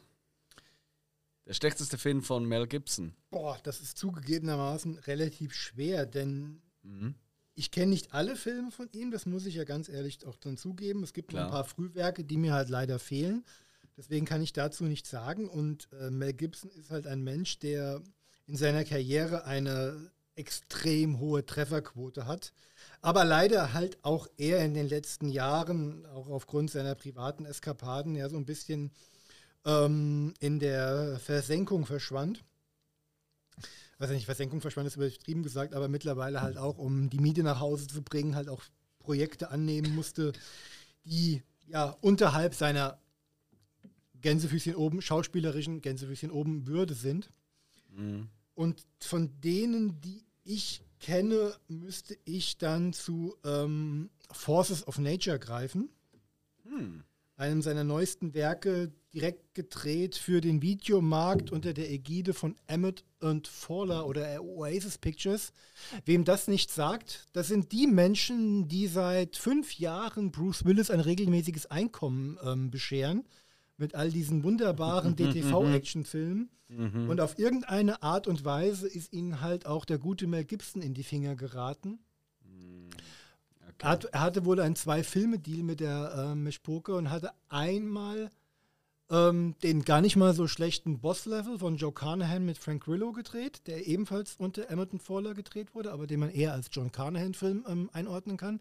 Und wahrscheinlich im Rahmen dieses Zwei-Filme-Deals den, ja, Katastrophen-Action-Thriller Forces of Nature abgedreht, in dem er ja eine typische Bruce Willis-Rolle spielt, in der er von seinen grob geschätzt 20 bis 25 Minuten Screentime, 15 Minuten sitzend in einem Ohrensessel verbringt, um dann danach durch ein ähm, ja, Hochhaus in einem, ich muss jetzt lügen, ich bin mir nicht ganz sicher, hawaiianischen Urlaubsressort sich bewegt, also immer dieselben drei Gänge entlang läuft und eine unfassbare Spielfreude an den Tag legt für den Schrott, den er da eigentlich abdreht. Also, das ist etwas, was ich Mel Gibson, also auch wenn ich diesen Film fürchterlich finde, muss ich trotzdem Props an äh, Herrn Gibson abgeben, der trotzdem voller Wurf versucht, das Beste zu geben. Und ähm, ja, Okay. also ich kann da echt nicht viel mehr sagen, weil viele andere Filme, die da in der Liste sind, und da muss ich jetzt mal zur Abwechslung mal ernst bleiben, auch die etwas schwächeren Filme sind vielleicht schlecht, aber sie liegen nie daran, dass Mel Gibson oder so die Arbeit verweigern würde. Ja. Denn der Mann gibt immer, gibt immer alles ja. und deswegen habe ich auch kein Problem damit, diese Wahl zu verlieren. Gut, ähm, ich habe ja Vin Diesel und der hat, der gute Mann, natürlich keine schlechten Filme gemacht. Ähm, das ist natürlich echt schwierig in dem Fall. Ähm, er ist ein Garant für großartiges, tiefgründiges ähm, ja, Filmschaffen. Ähm, nichtsdestotrotz liegt mir der Baby Nator schon sehr stark auf der Leber. Erstens mal ist der Titel so etwas von daneben und so etwas von Oldschool, obwohl der Film keine Ahnung, aus 2005 oder 2008 oder irgend sowas ist. Ähm, dann ist es eigentlich so mehr oder weniger ein billiger Abklatsch von, äh, vom Kindergartenkopf mit Arnold Schwarzenegger. Nur, dass er halt nicht in den ganzen Kindergarten irgendwie aufpassen muss, sondern halt einfach eine Familie von irgendwelchen so Schnöseln. Und alleine die Idee, ein, ein Navy SEAL muss nach einem, äh, nach einem Einsatz muss er irgendwie auf eine Familie, also auf Kinder aufpassen und irgendwie Fläschchen geben und so. Ich meine, da wird es einem ja schon übel. Also es ist einfach absolut niederstes Kino. Und wenn er etwas bewiesen hat mit dem Film, ist es, dass er nicht nur nicht schauspielen kann, sondern dass er auch absolut keinerlei Humor besitzt. Also absolut kein komödiantisches Talent. Ähm, und dementsprechend ist auch der Film absolute Grütze. Darf, darf, ich kurz eine Frage stellen äh, zu, Elimin äh, zu ah, Babynator. Babynator. Ja. Ich bin ja relativ nah an der deutschen Grenze. Also, wer es nicht mitbekommen hat, ich bin aus Deutschland, aus, aus, aus diesem. Ah, das erklärt den Dialekt. Und ja. das erklärt, erklärt auch, warum wir seit zwei Stunden Hochdeutsch sprechen. Aber ja. Ich muss mal ganz doof fragen, aber ich denke mal, hier in euren Breitengraden kennt man auch äh, ähm, TV Total, Stefan Klar, Rath, natürlich. Klar. Ja. Ich muss sagen, das deutsche Fernsehen kennen die Schweizer wahrscheinlich besser wie ihr Deutschen. okay, ja. gut. Also, ja, ja Pro, also, Pro 7 Sat 1 RTL, äh, das ist. Ich, ich nehme es hin als. Wir gucken mehr als, Deutsch als Schweizer Fernsehen. Okay. Mhm. Das tut mir leid, dass es so weit gekommen ist. Ja, aber ORF empfangen wir auch noch. Da gibt es wenigstens keine Werbung. Habt ihr ein Glück. Ähm, dafür wohne ich zu weit drin. ähm, ich kann mich ja noch an die, an die Zeit erinnern, es war, glaube ich, also ich muss diese Anekdote gerade mal bringen, ja, weil, ich, weil ich die immer unglaublich sympathisch finde. Zur Zeit von Fast and the Furious 4 dürfte es gewesen sein, saß der komplette Main, also doch, doch, der, ziemlich, der komplette Maincast von eben Fast and the Furious bei Stefan Raab, also das soll heißen, Vin Diesel, der damals noch am Leben seiende Paul Walker, mhm. Michelle Rodriguez und ich glaube Jordana Brewster. Ich bin mir aber nicht mhm, mehr ganz das sicher. Das wären die vier großen von dem Film. Ja, da, da waren es noch nicht so viele. Genau. Und die saßen alle da und Stefan Raab saß halt da, hat dann seine Fragen gestellt, wo man wie immer gemerkt hat, dass er sich eigentlich mit der Materie nicht auskennt, sondern die Fragen ihm zugeschustert wurden. Naja. Und er, ähm, Stefan Raab fragte dann halt Win Diesel so nach dem Motto, ich paraphrasiere mal wieder, äh, von wegen, wie er seine Rollenauswahl tätigt, weil er dreht ja alles, wie zum Beispiel auch ähm, Komödien aller. Und er sagte dann zu ihm, ähm, I think it was the, the, the Baby Nator. Dazu muss man halt wissen, Baby Nator heißt im Original The Pacifier. Mhm. Und das Sympathischste daran war dann Michelle Rodriguez Reaktion, die sich vor Lachen nicht halten konnte und fast vom Stuhl gefallen ist, als sie hörte, say, call it Baby Nator und sich nicht mehr eingekriegt hat. Das, war, das ist das Positivste, was ich über Baby Nator sagen kann. Danke. Ein weiterer Punkt für mich. Ähm, Hill. okay, ich muss kurz ausholen. Ähm, Klar. Ja, ich kenne noch nicht alle. Wir haben ja Zeit, im Gegensatz zu Stefan Raab. Wir haben ja Zeit. Pfui. Nee, ähm, als er mir so durch seines äh, Dings klickte, ähm, Filmwerke, ähm, fiel mir ein auf äh, Le Legend of Hercules. Und ich dachte so, also ich muss eher sagen, ich habe den Film nicht, nicht gesehen, aber ich muss hier was sagen und ähm, ich weiß, wenn man einen Film nicht gesehen hat und sagt, er ist schlecht, das ist immer so ein Diskussionspunkt und da gebe ich auch recht, aber in dem Fall muss ich ähm, ähm, erklären, dass äh, ich schaue den Trailer an, ich fand es lustig, okay, Herkules, Atkins und ähm, das Problem ist halt immer bei so einem Kostümfilm, wenn das so noch ein, Low-Budget-Film ist und einfach, ja, die sind meistens, die sind nicht gut, die sind einfach schlecht. Und ähm, es hat ziemlich schlecht bewertet. Ich glaube, er hatte kein, überhaupt keine gute äh, Rezeption bekommen. Ähm, er spielt, er spielt, ich weiß nicht genau, es, es, ist kein Hauptfilm von ihm, er spielt da halt mit. Aber würde ich jetzt sagen, ist einer von den schlechtesten Filmen vom Scott Legend of Hercules. Weiß ich, vielleicht hast du ihn gesehen? Ja, natürlich habe ich ihn gesehen. Äh, Scott Atkins spielt den Vater von Herkules mit Vollbart, gerade mal drei Jahre älter als Hauptdarsteller Killen Lutz, aber das lassen wir mal hinten vor. Darf in diesem Film auch keinerlei seiner Martial Arts Skills zeigen und ähm, der Film wurde dirigiert oder directed, wie man ja, wie man auf, auf Hessisch sagt, wo ich herkomme, ähm, von Rennie Harlin, dem Mann, der uns Stirb langsam und Cliffhanger beschert hat. Aber ja, Alex, dein erstauntes Gesicht und deine ja. gerade zu Boden rollende Zunge zeigen mir, dass ich hier bei einem Filmpodcast bin von Menschen, die keine Ahnung. Entschuldigung, ich bin betrunken. ähm, es ist okay. ähm, ja, aber der Film ist, wie gesagt, von, wirklich von Rennie Harlan und war halt wirklich ein Millennium Pictures Prestige-Projekt, um mal wieder in, in, in, in, den Vorstoß ins Kino zu wagen. Also Millennium Pictures mhm. aus der Asche von New Image entstanden, eine Klitsche, die in den 90er Jahren angetreten ist, um Canon zu beerben. Aber ich merke, ich tue wieder so, als ob ich Ahnung vom Film hätte. Ähm, das denkst du dir alles aus, oder? Nein, das ist alles wahr. Ah, okay. Legend of Hercules ist natürlich ein Schrottfilm und vielleicht auch in Scott Atkins Vita nicht unbedingt die Speerspitze, hat aber das unverschämte Glück, relativ zeitnah zu der Brad, Net Brad Ratner-Verfilmung von Hercules mit The Rock angelaufen zu sein. Und ganz ehrlich, wenn ich, wenn ich, wenn ich, wenn ich wählen okay. muss, gucke ich lieber Legend of Hercules. Ja. Ehrlich gesagt, den mache ich glaube auf die Watchlist. Das hört sich wirklich geil an. Aber okay. Spike. Ah, nee, du hast ja schon. Ja, Wickerman. Ja, habe ich schon vergessen. Ja. Sorry. Also, welch, wem gebt ihr den Punkt für den schlechtesten Film? Spike? Ähm, Wer gibst du den Punkt? Ich gebe ihm Legend of Hercules, weil ähm, Markus hat seinen Film doch schon fast eher interessant präsentiert mit dem Mel Gibson, der gut schauspielert. Mhm. Äh, Baby Nate habe ich nie ganz gesehen, ausschnitteweise, und ich muss sagen, ich habe ein paar Szenen im Kopf, bei denen ich sogar lachen konnte. Und äh, ich habe ihn nie ganz gesehen. Und darum, äh, auch nach all dem, was ich jetzt von den Argumenten gehört habe, gebe ich meinen Punkt Hill für The Legend of Hercules. Hill, okay. Ähm, also ganz kurz zu deiner Aussage von wegen, ich kann deine Argumentation verstehen, dass ich halt Mel Gibson zu gut vertrete in diesem Film, den er da, da steht. Aber es geht ja auch darum, ich muss ja meinen Schauspieler ja auch präsentieren und verteidigen mhm. als besten Actiondarsteller, dann kann ich ihn nicht runtermachen. Und das kann ich bei Force of Nature einfach nicht. Dass das alles um Mel Gibson herum Schrott ist. Und das ist es in, in vollstem Umfang. Mhm. Außer Mel Gibson.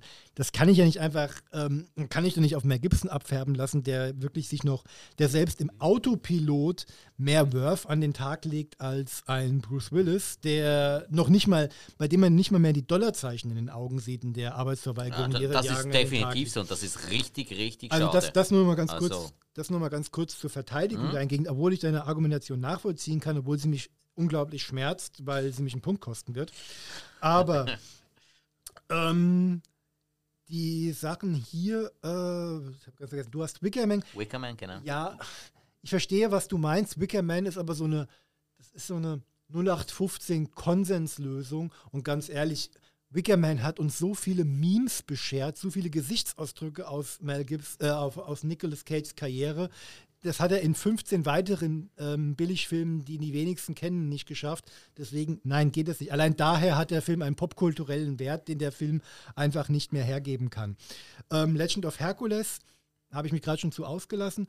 Du hattest halt den Pacifier, äh, beziehungsweise äh, den Babynator, ist nichtsdestotrotz ein handwerklich sauber produzierter Disney-Film für eine gewisse Zielgruppe, der wir einfach nicht mehr angehören. Wenn ich den meinem Kind vorlegen würde, die würde einen verhaltenen Spaß dran haben. Mhm. Gut, es ist ein Mädchen. Ist die Frage, wie die sich mit muskulösen, glatzköpfigen Helden arrangieren kann. Gut, sie würde wahrscheinlich glauben, wenn ich ihr sage, das, bist, das ist nicht ja. Vin Diesel, das also ist ein. Dich mag sie ja auch. Richtig. Bist du das, Papa? Eben genau. Eben genau. Deswegen habe ich es unglaublich schwer. Ihr habt alle drei Filme genommen, mit denen ich persönlich auf unterschiedliche Art und Weise unfassbar viel Spaß habe, ohne dass ich sie gut halte. Ich bin kein Hate-Watcher, ja. aber ich gucke halt Filme auch. Trotzdem muss ich jetzt entscheiden. Trotzdem muss ich mich jetzt entscheiden. Ja. Gut, als Action-Film-Podcaster nehme ich natürlich Legend of Hercules. Als schlechtester. Es ist dann leider, leider dann doch der schlechteste, aber man kann, Also ist gut. Man, man kann schon Spaß daran haben, wenn man Ja. wirklich glaubt, dass ein Filmstudio mal gedacht hatte, aus Kill and Lutz einen veritablen, profitablen, Box-Office-starken Actionstar zu basteln. Ich habe ihn nicht gesehen.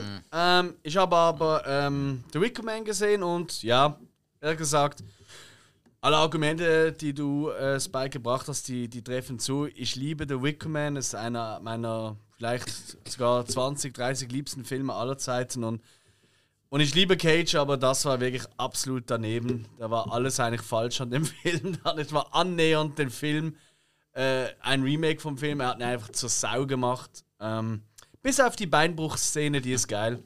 Ähm, aber das ist, reicht nicht. Deswegen gebe ich ähm, in dem Fall Cage den Punkt. Und wem gibst du den Punkt, lieber Hill? Nicht die Bienen! Nicht die Bienen! Nee, bei Cage, ich würde ihm gerne einen Punkt geben, aber gut, das Problem, ähm, ich habe seinen Wicked Man nicht gesehen. Und ja, wenn man ein Remake macht, ist es meistens kacke. Darum ist es nicht sein schlechtester Film, sondern einfach halt ein Remake-Schlecht-Film. So halt. Ja. Und ich meine, wir reden hier von den schlechtesten Filmen. Also man könnte den besten Vin Diesel-Film nehmen und wir sagen unser schlechteste und der beste Vin Diesel wäre immer noch der schlechteste. Darum mein Punkt äh, geht an Alex. Das bedeutet, ein Punkt für Cage, ein Punkt für Diesel und zwei für Atkins. Die nächste Runde, die Atkins gewinnt. Wahnsinn, oder? Es ist so interessant, äh, äh, nur ganz kurz vor der letzten entscheidenden Runde. Äh, Cage hat sieben Punkte, Diesel und Atkins je fünf und äh, Gibson hat auch sieben Punkte. So. Aber tatsächlich von den be- aktuell 1, 2, 3, 4, 5, 6 Runden hat tatsächlich Scott Atkins schon drei gewonnen. Aber insgesamt halt Punkte Das ist schon richtig geil, oder? Er hat einfach die Hälfte davon gewonnen. Äh, ähm, zwei Mel Gibson und eine äh, Vin Diesel tatsächlich eine Runde. Eine Runde hat Cage noch nicht gewonnen, ist aber punktgleich mit sieben mit Atkins. Ganz spannend, oder? Cage denkt auch nicht in Runden, er will die Weltherrschaft. Ähm, Ich möchte ganz kurz erwähnen, ich bin 340 Kilometer gefahren, um diese Podcast-Folge aufzunehmen. Könntest du dir bitte noch ein paar Kategorien ausdenken? ja, äh, ich hätte noch tatsächlich Also ein, Alkohol zwei, ja. haben wir auch noch, so, das ist ja nicht das Problem. Dann zeige ich euch nachher mein Atkins, äh, mein, äh, mein Atkins-Spagat. Du kannst einen Spagat. Nicht mehr. Das wird fotografiert. Ah, also Atkins komm, kann ihn in dem mehr. Fall auch nicht. Ey, Spike, füll mal sein Getränk auf, dann kann er's wieder. Das mache ich schon die ganze Zeit. So. Er merkt schon gar nicht mehr. Die letzte Rubrik, offizielle Rubrik, ist, und wir haben ja schon jetzt gehabt, der einflussreichste Actionfilm, wo äh, unsere Actionstars mitgemacht haben. Die besten One-Liner, der originellste Kill, beste Love Interest, geilste Explosion, außergewöhnlichste Waffe. Und natürlich fehlt noch etwas ganz, ganz, ganz, ganz Wichtiges, und zwar die größte Actionfigur, die porträtiert wurde von einem von unseren Stars. Also als Beispiel, eine, eine Actionfigur ist zum Beispiel James Bond ist eine Figur, oder? Oder John Rambo. Oder John Von Rambo. Stallone. So einfach so erkennen. Also die größte Actionfigur. Und beginnen darf, ich glaube, Markus, oder? Wunderbar. Da ich der Einzige bin, der hier nicht mit. Ich möchte es mal so gern für die Zuhörerinnen und Zuhörer mal so nebenbei mal erwähnen. Ich bin Ja. der Einzige, der hier ohne Aufzeichnungen sitzt. Du bist jetzt 340 Kilometer gefahren für einen Podcast, auf den du dich nicht vorbereitet hast. Und das willst du uns jetzt noch allen mitteilen? Ja, ich möchte nebenbei erwähnen, ich führe neben dir momentan. Äh, du teilst dir mit mir im Moment gerade das Scheinwerferlicht, richtig, ja? Hey, Applaus für euch zwei. Schlamm catchen, Schlamm catchen. Hill, Hill. Schon gut. haben wir nicht nötig. So, gut so. Wir haben auch Diesel und Atkins. ja, Schweine, eben, wir, wir haben auch einen guten Schauspieler gekriegt, das ist schon so. Da ist ein Röstigraben zwischen uns. Also ich kann. Ja. Ich wüsste meinen, na, meinen weiß ich noch nicht sofort, ich muss noch schwanken. Ich wüsste Alex sein sofort, ich wüsste ähm, Hill sein. Sofort bei dir bin ich, beim Spike bin ich gespannt, was er noch bringen wird. Aber gut, natürlich habe ich, die- Ah. hab ich natürlich die Wahl zwischen Martin Briggs aus Lethal Weapon und Mad Max aus. Ähm, ja, Mad Max. Ich habe jetzt auch überlegt. also eigentlich äh, Max Rockatansky aus Mad Max. So. Weil der hat sich ja selbst nie Mad Max genannt. Sowas sagen nur Klugscheißer. Ähm, Ich wurde angesteckt. Entschuldigung. Ähm, das Problem ist, für mich als Actionfan, beide Figuren wurden im Rahmen ihrer Reihe irgendwann ein bisschen verraten. Max war der mit der, inter mit der interessanteren Kurve vom liebenden Familienvater, der, zu, der aufgrund der Umstände zum Rächer geworden ist, im zweiten Teil zum zynischen Überlebenden in der Einöde, der dann im dritten Teil selbst am Anfang, als er noch eigentlich nihilistisch unterwegs war, plötzlich dann mit einer Horde Kinder konfrontiert war und damit seine Menschlichkeit wieder entdeckt hat. Das kann man als Reise bezeichnen, wird halt nur leider qualitativ in Filmen dargelegt, die von schwank sehr schwankender Qualität darstellen. Teil 4 lasse ich jetzt bewusst aus. Fury Road mit Tom Hardy ist eine ganz ist eine andere Hausnummer. Jo. Der vermutlich nach modernen Sehgewohnheiten beste Film der Reihe, das möchte ich nur mal hier festhalten. Aber ganz ehrlich, Alles Ma- hat seine Zeit. ja, Max, Mad, Mad Max Fury Road gäbe es aber nicht ohne Mad Max Road Warrior, weil Mad Max Fury Road ist nichts anderes als die letzte halbe Stunde von Road Warrior auf zwei Stunden gedehnt. Ich Unterschreibe ich. Genau. Unterschreibe ich. Ganz Dank- klar. Danke, sehr aufdringlich. Und ähm, So bin ich. Martin Riggs wiederum, der sich, der sich vom ähm, suizidal veranlagten Scharfschützen, Ex-Vietnam-Veteran, Totschießkopf zum ähm, ja, Familienvater ganz am Ende des Abspanns von Teil 4 erreicht, ist natürlich auch irgendwo für die, für die, für die, für die Liebhaber der ähm, Anfänge der Reihe vielleicht nicht die Entwicklung, die sich der ein oder andere wünscht. Also ich zum Beispiel als jemand, der gern die harte Rolle hat. Andererseits finde ich es schön, dass die Rolle des Martin Riggs diese Reise hinter sich auf sich genommen hat. Denn, denn was uns ja vor nicht gezeigt wird, ist ja, der An ist ja alles, was vor Lethal Weapon passiert. Also diese Liebe zu seiner Frau Vicky muss ja wirklich unendlich gewesen sein, so sehr wie er um diese Figur trauert, wie sehr er er, ihr er eigentlich in den Tod folgen möchte, aber nur noch wegen des Jobs, den er ja einfach so liebt, den er einfach so gerne macht, weiterverfolgt. Und eben weil er sich an diesen Job geklammert hat, eine Ersatzfamilie, äh, Ersatzfamilie in Form von Roger Murto gefunden hat und eben durch diese Familie diese Resozialisierung wieder erfährt, wieder in der Lage ist, trotz des Verlustes einer Geliebten in Teil 2, gut, er hatte nur eine ähm, sehr heiße Nacht mit der ähm, eine Afrikanerin spielenden britischen Darstellerin Patsy Kensit zu haben. Ähm, dann ab Teil 3 sich mit Rennie Russo, ähm, eine ebenfalls sehr attraktive, anschauliche und schöne Wahl, ähm, ins Familienleben wegen wieder schützen könnte. Deswegen ist für mich die ikonischere Wahl in diesem Falle Martin Riggs. Denn ich liebe es, dieser Reise beizuwohnen, die diese Figur hat. Dieses Gefühl, die die Filme und auch diese Figur mir als Zuschauer gewähren, Teil dieser Familie zu sein. Denn wenn man sich wirklich alle Filme in einem, einem Rutsch anschaut, und ich hatte das unverschämte Glück, als damals Lethal Weapon 4 in die Kinos kam, einer Lethal Weapon Nacht beizuwohnen, in der Teil 1 bis Teil 4 in einer Ah, Nacht geil. gezeigt wurden, bis morgens um, um 6 Uhr, beizuwohnen, also Binge-Watching, bevor es ähm, äh, ja, modern geworden ist. Ja.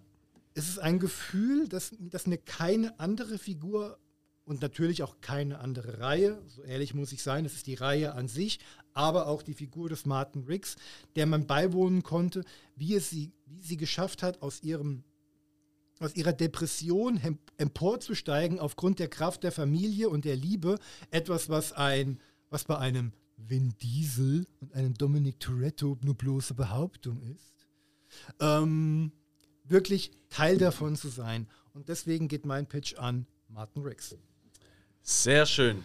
Ähm, ja, du hast ja schon äh, angekündigt, du weißt bei uns, wer kommt, äh, außer beim, ähm, beim Spike mit Nicolas Cage. Und ich nehme mal an, du hast vermutet, dass ich Dominic Toretto nehme. Das wäre natürlich eine einfache Wahl, weil, ähm, ja, Nein, du nimmst Riddick. weil das ja äh, der einflussreichste Actionfilm aller Zeiten äh, war, meiner Meinung nach, von unseren, die genannten. So, ähm, dann hat, hast du aber auch Riddick erwähnt. Und es ist schon interessant, das spricht eigentlich schon sehr für meinen guten alten Kollegen Win. Ähm, dass du Riddick nennst, weil das ist auch eine sehr ikonische Rolle, aber das ist sie nicht. Jetzt könnte natürlich, äh, Spike zeigt schon das Zeichen, ja, ist ganz klar, du nimmst Triple X oder Xander Cage. Auch das ist eine wahnsinnig ikonische Rolle. Aber es ist auch falsch, ihr Wenn Pfeifen. du jetzt den er Last, nimmt's Bäumchen! wenn du jetzt Last Witch Hunter nimmst, gehe ich raus und fahre nach Nee, Deutschland. der nimmt's Bäumchen! So, Die Tür ist abgeschlossen. okay, ihr seid alle falsch. So, ich habe Nee. euch noch einmal ein bisschen aufs Glatteis geführt, weil ich genau wusste, dass ich keine Chance habe mit Vin Diesel. Aber, jetzt kommt's, und wenn ihr irgendwie auch nur annähernd dagegen argumentieren wollt, habt ihr keine Chance. Wenn ich hier nicht drei Punkte bekomme, dann macht ihr euch eigentlich lächerlich. Die Frage ist, wer ist der größte Actionstar, die größte Actionfigur? Ja, Groot, wenn er wächst. Der Gigant aus dem All, Ach. gesprochen von Vin Diesel, ist 50 F- Feet hoch oder 15 Meter. Und ich will nicht sagen, aber all eure tollen Actionstars, die ihr heute genannt habt, Nicolas Cage und äh, Mel Gibson und Scott Adkins, wenn man die aufeinander stellt, sind die immer noch halb so groß wie der Gigant aus dem All. Zählen Egos auch. Nein. Und deswegen ist mein Pick der Gigant aus dem All. Wo ist das Mic Drop, Dönli? Ich warte noch auf den Grund. War ein Stift, aber Ja. Größe Actionfigur. Mr. Scott. Grant Scott.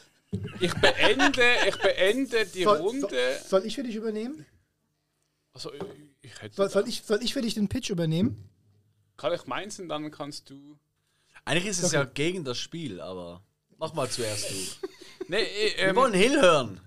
ich sag mal so, ähm, ich beende, ich meine, das ist ja der letzte Punkt. Äh, ich beende so, wie ich den angefangen habe. Und zwar, ähm, der, die größte Actionfigur, also als Rolle, ist äh, für mich Boyka. Andisbude 2, 3 und 4. Wie schon Anfang, weil er hat einerseits drei Filme gemacht, die einzigen Fortsetzungen. Ähm, als zweites äh, gab es Ambushed 1 mit anderen Schauspielern. Dann hat man derselben Name genommen vom Film. Mit der Vorgeschichte keine Ahnung. Hat dann mit neuen Schauspielern den zweiten Teil gemacht. Und aufgrund von dem halt nochmal ein 3 und ein 4. Also ich weiß nicht, ob eure Schauspieler da irgendwie mal was im zweiten Teil machten und dann weitergingen mit Teil 3 und 4. Und ähm, in, in Ähm, Ganz ja, am- noch auch. Ah, okay. Am Schluss muss ich, ähm, wenn sie es schon, eh, wie du Alex sagst, mit diesem, was, was, was, Planet-Dings. Gigant aus dem All. Ah, genau, genau, genau. Ähm, ich meine, Boyka, äh, der ist 1, ich sage es mal 90 groß, vielleicht auch nur 1,80 Muskelmasse und der kann Kampfsport, der, der schlägt so alles weg. Und ich glaube, der wird auch jeden von euch den Held wegschlagen und auch irgend so ein Ding ausmachen. Ja. Gut, ich würde sagen, damit ist die Runde eröffnet und ich mache es ganz kurz. Äh, ich habe meinen Charakter noch gar nicht Ah, du hast sie gar noch nicht genannt. es tut mir so leid. Ganz, äh, ganz, ehrlich, ganz ehrlich, das Spannendste für mich von allen. Gut, du hast mich überrascht, das muss ich zugeben. Also Danke. Mit dem ersten Gang, das ist aber das Einzige, was ich dir positiv zurechnen kann. Ähm, Ja, habe mir jetzt spannend. Beim Spike ist es wirklich jetzt unfassbar interessant, was er jetzt Ich hole mir ein Bier, damit ich das ausspucken kann. Weißt du, wenn er den Pick nennt? Fang an. Ähm, also, bei Nicolas Cage gäbe es verschiedene Figuren, die man jetzt benennen könnte als die größte Actionfigur. Rick Santoro aus Snake Eyes wäre eine Wahl gewesen. Weil unglaublich gut inszeniert, aber das ist er nicht. Darf ich raten? Du nimmst eine, die er letzten Endes gar nicht gedreht hat? Ah, nee, nee, nee, nee, nee. Ähm, dann Stanley Goodspeed aus The Rock wäre eine Möglichkeit, aber das ist keine Actionfigur. Das ist ein Wissenschaftler, der in eine Situation gedrängt wurde, in der er zwar mit Action reagieren musste, aber das ist keine richtige Actionfigur. Die richtige Actionfigur ist in diesem Film Sean Connerys Figur. Naja gut, wenn man der Ballkönigin Alkohol und Drogen verabreichen muss, um sie flach zu legen, ist es wirklich kein Actionstar. Ja, das ist noch das andere. Ähm, dann Cameron Poe in Con Air. Ja, der würde in Frage kommen, weil der hat gute Action geliefert. Er war eigentlich die ganze Zeit knallhart, aber da war mir zu wenig von Cage selbst drin. Es war sehr viel von Cage drin, aber es war mir zu wenig. Für mich die größte Actionfigur, die Cage jemals dargestellt hat, war die Figur Castor Troy in Face Off. Obwohl wir Nicolas Cage mehr als einen halben Film hindurch als Sean Archer folgen. Und genau deswegen ist für mich Castor Troy noch die größere Figur. Wir haben Cage vermutlich nicht mal zehn Minuten lang als Castor Troy gesehen.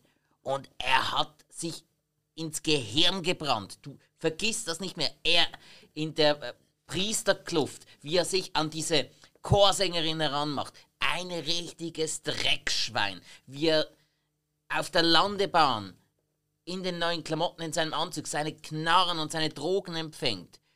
Wie er die Agentin Sean Archer aufs Auto wirft. Ein richtiger Mistsack. Und trotzdem, wie er sich um seinen Bruder kümmert. Das Ganze wird dann später von John Travolta weitergeführt, auch in einer richtig, richtig fiesen Manier, die allerdings nur funktioniert, weil Cage diese Vorarbeit geleistet hat. Man, ich habe mir auch überlegt, ob ich Sean Archer in diesem Film nehme, als Cages größte Actionfigur. Mhm wäre eine Möglichkeit gewesen, weil mit ihm leidet man am meisten mit. Er ist verzweifelt, er macht, was er nur irgendwie kann, aber das schafft er nur, weil eigentlich Castor Troy die Vorarbeit geleistet hat. Er bedient sich ja seines Netzwerks. Sogar. Und darum, für mich vom ganzen Auftreten, so wie Nicolas Cage Castor Troy gespielt hat, ikonisch. Das vergisst man so leicht nicht mehr. Auch großartig inszeniert von John Woo, kann man nichts anderes sagen. Diese Figur ist Nicolas Cage pur und die Action, die wir in diesem Film sehen, ist großartig. Einer der absolut besten Actionfilme der westlichen Welt und für mich der, von der Action her, von der Action her, sonst wäre es The Rock, aber sonst von der Action her der beste Nicolas Cage Actionfilm. Und darum Castle Troy meine Wahl. Kann ich mal kurz eingrätschen? Natürlich, jetzt ist äh, das Mic ist offen. Ah, ist der Mic offen. Okay, ähm, ich hatte äh, am Anfang so ein bisschen, ja, ich meine, wir hatten ja die größte Actionfigur als Rolle. Ja. Und dann habe ich hier. Wollte ich gerade nochmal fragen, wie war nochmal genau die Fragestellung? Größte Ja, Actionfigur. und das Problem war jetzt halt so ein bisschen, der Alex hat halt so, ich bin der Größte und Stärkste und eure mache ich weg. Und der Spike hat halt in der Rolle von dem Schauspieler selber gesagt, was ist seine größte Figur. Jetzt haben wir hier halt zwei Fronten mit der eine, der alles wegdetscht, und der andere, wo halt in sich unabhängig von den anderen. Nein, Also ich bin, ich bin der. Meinung, also f- für mich war es ja jetzt die ikonischste Figur in dem Sinn, was ja im Action-Bereich wichtig ist, was Martin Riggs als äh, gute Wahl auch darstellt, was äh, deine Figur auch darstellt und äh, für mich hat sich Alex jetzt einfach ein bisschen selbstherrlich über das Ganze nee, hinweggesetzt. Nee, wa- was, was ich sage, hätte jetzt jemand noch irgendwie Schwarzenegger, dann würde der irgendwie sagen, ja, der Terminator. Terminator, der Ganz hätte klar. alle weggeblasen. Oh, oh, ja, gut, obwohl, wenn dann einer von uns Stallone hätte und äh, der dann Rambo sagt, dann haben wir eine Pattsituation. Nö. Also für mich nicht. Also ist dann Geschmackssache, aber Ja, ja, klar. oh, oh, da Das halt, ey, das, das halten wir uns, das, das heben wir uns auf für eine e eventuelle Fortsetzung. 2.0. Genau, wo wir vielleicht die Actionstars nehmen, die jetzt nicht gepickt wurden. Das wären äh, Arnie, Sly, Steven Seagal und Jackie Chan. Aber ja, das ist nur so. obwohl man kann auch wieder neue mit Nein, nein, kann man nicht. Ja, es gibt auch noch Nein, nein, kann man Landgren nicht. zum Beispiel. Ich oder- nehme freiwillig Chan. Stallone. Nee, also ich finde, Hook sollte Chen dann nehmen. Aber das ist ein anderes Thema. Dann brauchen wir noch einen. So. hätte nichts Nee, ähm, hey, ich, ich bin, ich bin, ähm, ich, ich liebe Castor Troy, absolut dabei. Aber in dem Teil, wo er von Nicolas Cage dargestellt wird, ähm, passiert keine Action. Ganz kurz eine Schießerei und dann ist vorbei. Äh, ja, und die Verfolgung auf dem Rollfeld mit dem Ah, das ist Flugzeug. keine Action. Das, kennst du Ah, Nicolas keine- Cages keine Leben? Das ist, das ist der Alltag bei Nicolas Cage. ja, aber Mit nicht bei Travolta und Cage zwingt ihn dazu. Der bringt mal ein bisschen äh, Wirbel in die, ins Leben des alten Mannes. Ja, nee, aber es ist eine, ist eine coole Figur, absolut. Und ich gebe dir recht, die ersten 10 Minuten sind wirklich absolut ikonisch. Aber er ist halt nicht 15 Meter hoch. Das muss man auch mal an der Stelle sagen. Ja? Markus, komm. Was hast du gegen meinen Giganten aus dem All? Also. So, fange ich mal an. Das ist gut. 15 Ähm, Meter. Ja, deiner ist 15 Meter hoch. Das Dumme, das Dumme ist, er ist gezeichnet. Nämlich eine Wasserpistole ist es vorbei. ähm, Ja. bei- Deines ist auch ein Schauspieler. bei also, Castor äh, Troy. Ich weiß, die, die Aufgabenstellung lauteste die ikonischste Die Actionfigur. größte. Größte. größte Actionfigur. Aber wie sehr ident und bei größte oder ikonischste verbinde ich immer das Gefühl damit, wie sehr kann man sich mit einer Figur identifizieren. Und bei dir, du nimmst Castor Troy. Gut, die ersten zehn Minuten, ja, Cas Nicolas Cage ist fucking cool in diesen Momenten. Mein Gott, wenn er der kleinen Nonne an den Arsch fasst, wenn er dazu tanzt, es ist ein Traum. Chorsängerin, sie ist keine Nonne. Aber, aber verdammt nochmal, er spielt den Antagonisten. Er ist ein Massenmörder. Mit so einem kann ich mich nicht identifizieren. Und danach spielt er dann, spielt er dann das, was John Travolta spielt: einen verhärmten, vom Leben gezeichneten Mann.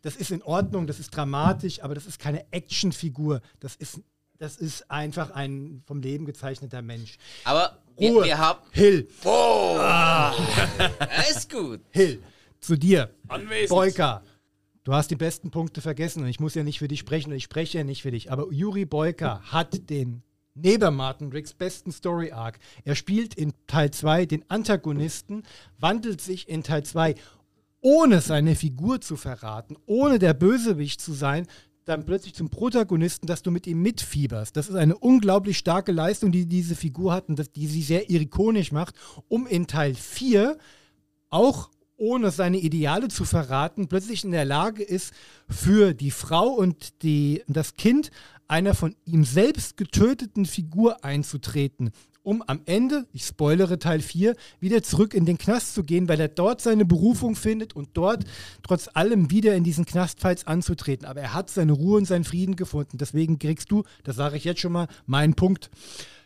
Allerdings ist Martin Riggs die Figur, die die größte Reise hinter sich hingelegt hat. Ein Mensch mit Ecken und Kanten, der sich hinter, der sich hinter seiner der sich hinter Emotionslosigkeit verstecken musste. Er ist ein Nahkampfspezialist, er kennt also Ninjutsu und diese ganzen Tricks, wie man am Ende von Lethal Weapon sieht. Man kann jetzt über die Kampfchoreografie und die Art und Weise des westlichen Kinos Ende der 80er über asiatische Kampfsportarten reden, wie man will. Es ist im Rahmen der Möglichkeiten dessen, was ein Richard Donner, ein, konven ein konservativer, konventioneller Filmemacher, der sich plötzlich damit auseinandersetzen muss, Martial Arts in einem Joel Silver-Film, der dafür da ist, mega Baller-Action und Explosion darzustellen, so eine Martial Arts-Einlage darzustellen, wunderbar eignet. Dieser Kampf ist fulminant, astrein wunderbar, wenn was an Choreografie vielleicht versagt wird, wird durch Atmosphäre, durch das Gegenlicht von äh, heranstürmenden ähm, Streifenwagen, die diese Szenerie, die du- durch den zerstörten Rasensprenger hervor, hervorgerufen wird, ähm, beleuchtet wird. Du siehst zwei Männer, die sich gegenseitig die Köpfe einschlagen, weil sie einfach eine Fehde miteinander austragen, ohne sich zu kennen, die schon 20 Jahre alt ist, weil der eine auf der einen Seite des Vietnamkriegs stand und der andere auf der anderen Seite, der den Vietnamkrieg genutzt hat, um ihn halt zu zerstören.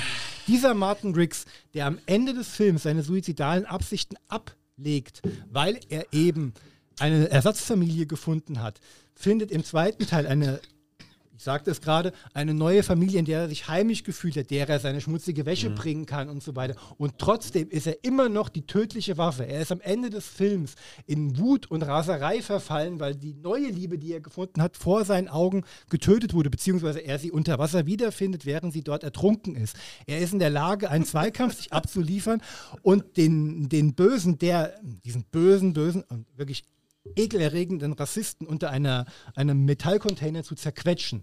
Im nächsten Film findet er Moment, jetzt Ruhe. muss ich, ich jetzt. Jetzt bin ich dran. Nee, also Entschuldigung, das geht ja schon seit einer Viertelstunde jetzt. Sein Bizeps ist größer also, als seiner. Ja, das mag sein, aber nichtsdestotrotz ähm, ist deiner nur gezeichnet. Du bist raus. Das stimmt ähm, doch nicht. Was hat das damit zu tun? Eine ganze Menge. Was ist denn das für eine schlimme. Also, erstmal, alles, was du jetzt erzählt hast, übrigens seit etwa einer Viertelstunde, das ist ja sehr interessant, aber ziemlich. Habe ich schon in 100 Filmen gesehen.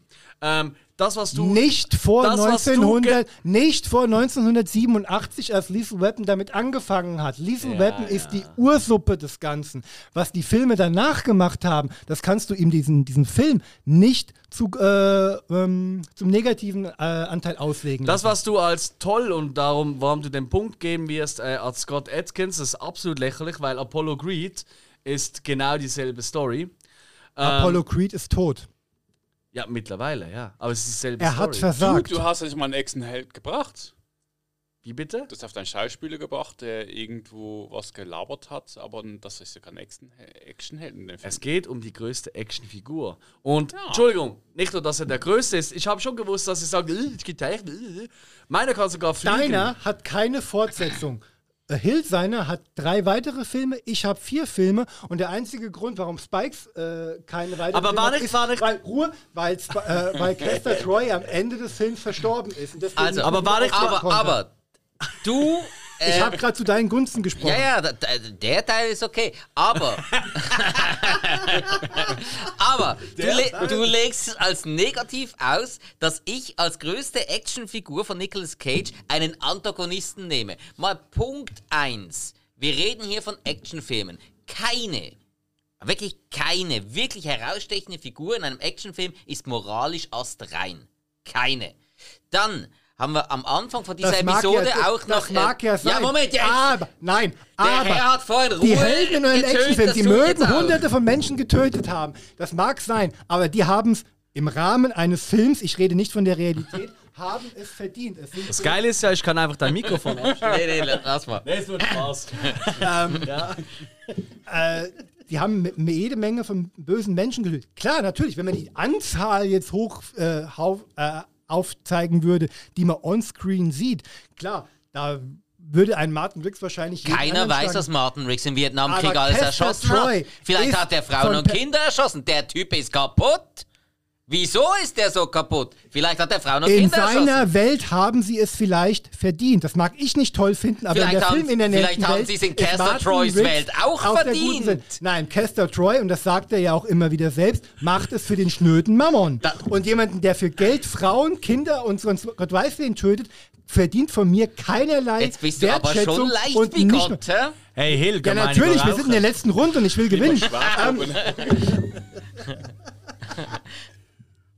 Castle Troy ist ein Antagonist, das ist so. Wir haben am Anfang gesagt, wir trennen Actionfilme vom normalen Leben. Wir verurteilen, was im normalen Leben an Gewalt passiert. Ich finde, Castle Troy ist großartig interpretiert von Nicolas Cage. Also du wenn guckst dir Actionfilme an und sympathisierst mit Massenmördern. Wenn die wow, cooler sind als die Helden schon, Natürlich. Ja. Jeder von Wenn uns. die cooler sind als die Helden, dann schon. Ich finde Freddy Krueger auch besser als die ganzen Teenager in Nightmare on Elm Street. Gut, Freddy Krüger ist ja auch eine Traumfigur, ja, die kann ich mir herbeisehnen. Das ist ah, und jeden, jeden anderen. Äh, ja, Entschuldigung. Jeden, jede andere Figur in einem Film nicht. Also, also ganz ehrlich, dein Dauerwellen Mel Gibson, den gibt es auch nicht wirklich. Das ist schon klar, ne? mein Mel das ist ein Film. Mein Mel Gibson kann zum Friseur gehen und ist ein guter Mensch. Kester Troy braucht einen Therapeuten, der viel Geld braucht. Und Wir wissen Ja, alle, was keine Mel Gibson der ein Kerl er macht ein genug. Mensch ist. Der Kerl macht genug Geld, um sich den besten Therapeuten kaufen zu können. Also, Aber er nutzt ihn nicht und er hat keinerlei Interesse daran. Mel Gib Martin Riggs verzweifelt an seiner Situation und klammert sich an seinen Job. Er hat schlicht und ergreifend das äh, Herz auf, am rechten Fleck. Ja, aber dem geht's scheiße und Castor Troy geht's gut.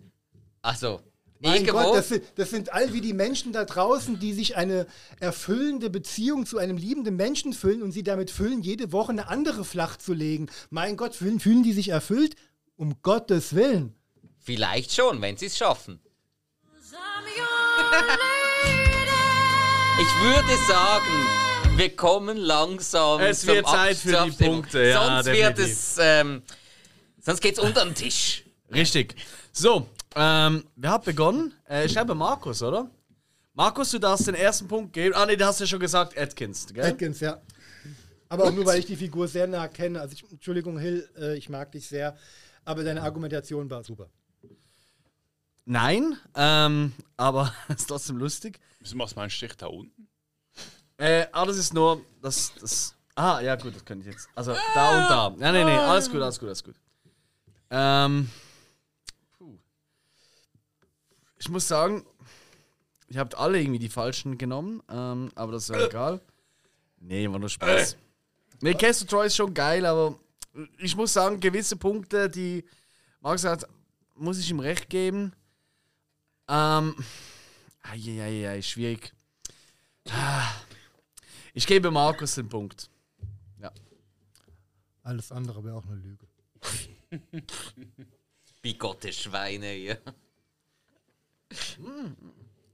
Ich hab-. Ich, ich, ich gebe jetzt ganz ehrlich zu, Punkt. ich möchte, möchte wetten, dass ich bei vielen Hörerinnen und Hörern des CineSwiss Podcast mittlerweile einen sehr anstrengenden und wahrscheinlich auch arroganten Eindruck hinterlassen habe. Aber seid versichert. Das ist normal für euch Deutsche bei uns Schweizern, keine Sorge. Ach so. Und für uns Schweizer bei den Deutschen ja auch. Also, Ja, nur weil wir es. Äh, was? ne? Ich wollte es eigentlich nicht auf einen schwarzhumorigen, zynischen Gag enden lassen, aber jetzt habe ich eigentlich Lust drauf. Ja, aber, brauchst du ja nicht, weil wir sind ja noch mitten in der Abstimmung. Ey, es ist, es ist so fürchterlich. Keiner versteht, was hier los ist, weil wir so betrunken sind. Ähm, ja, der, der Hill ist eigentlich noch äh, beim Abstimmen. Der Hill ist bereit. Was ist der nächste? Wen gibst du den Punkt, Hill? Markus. Also, für den Gibson. Aha, schon gemacht. Chipsen. Gut. Und jetzt bist du dran. Lieber Spike, wen gibst du den Punkt? Zeig mal. Ja, äh, der Markus hat mir da eine Figur wirklich wahnsinnig gut verkauft und darum geht äh, mein Punkt an Atkins. und äh, ich muss ganz ehrlich sagen, ich habe jetzt vor ein paar Tagen in der Vorbereitung ähm, von einer DVD, die mir der Dominik Hug geschenkt hat, habe ich wirklich im Vorspann, das sieht man ja heute nicht mehr, in der DVD, im Vorspann, habe ich einen Trailer gesehen zu Undisputed 4.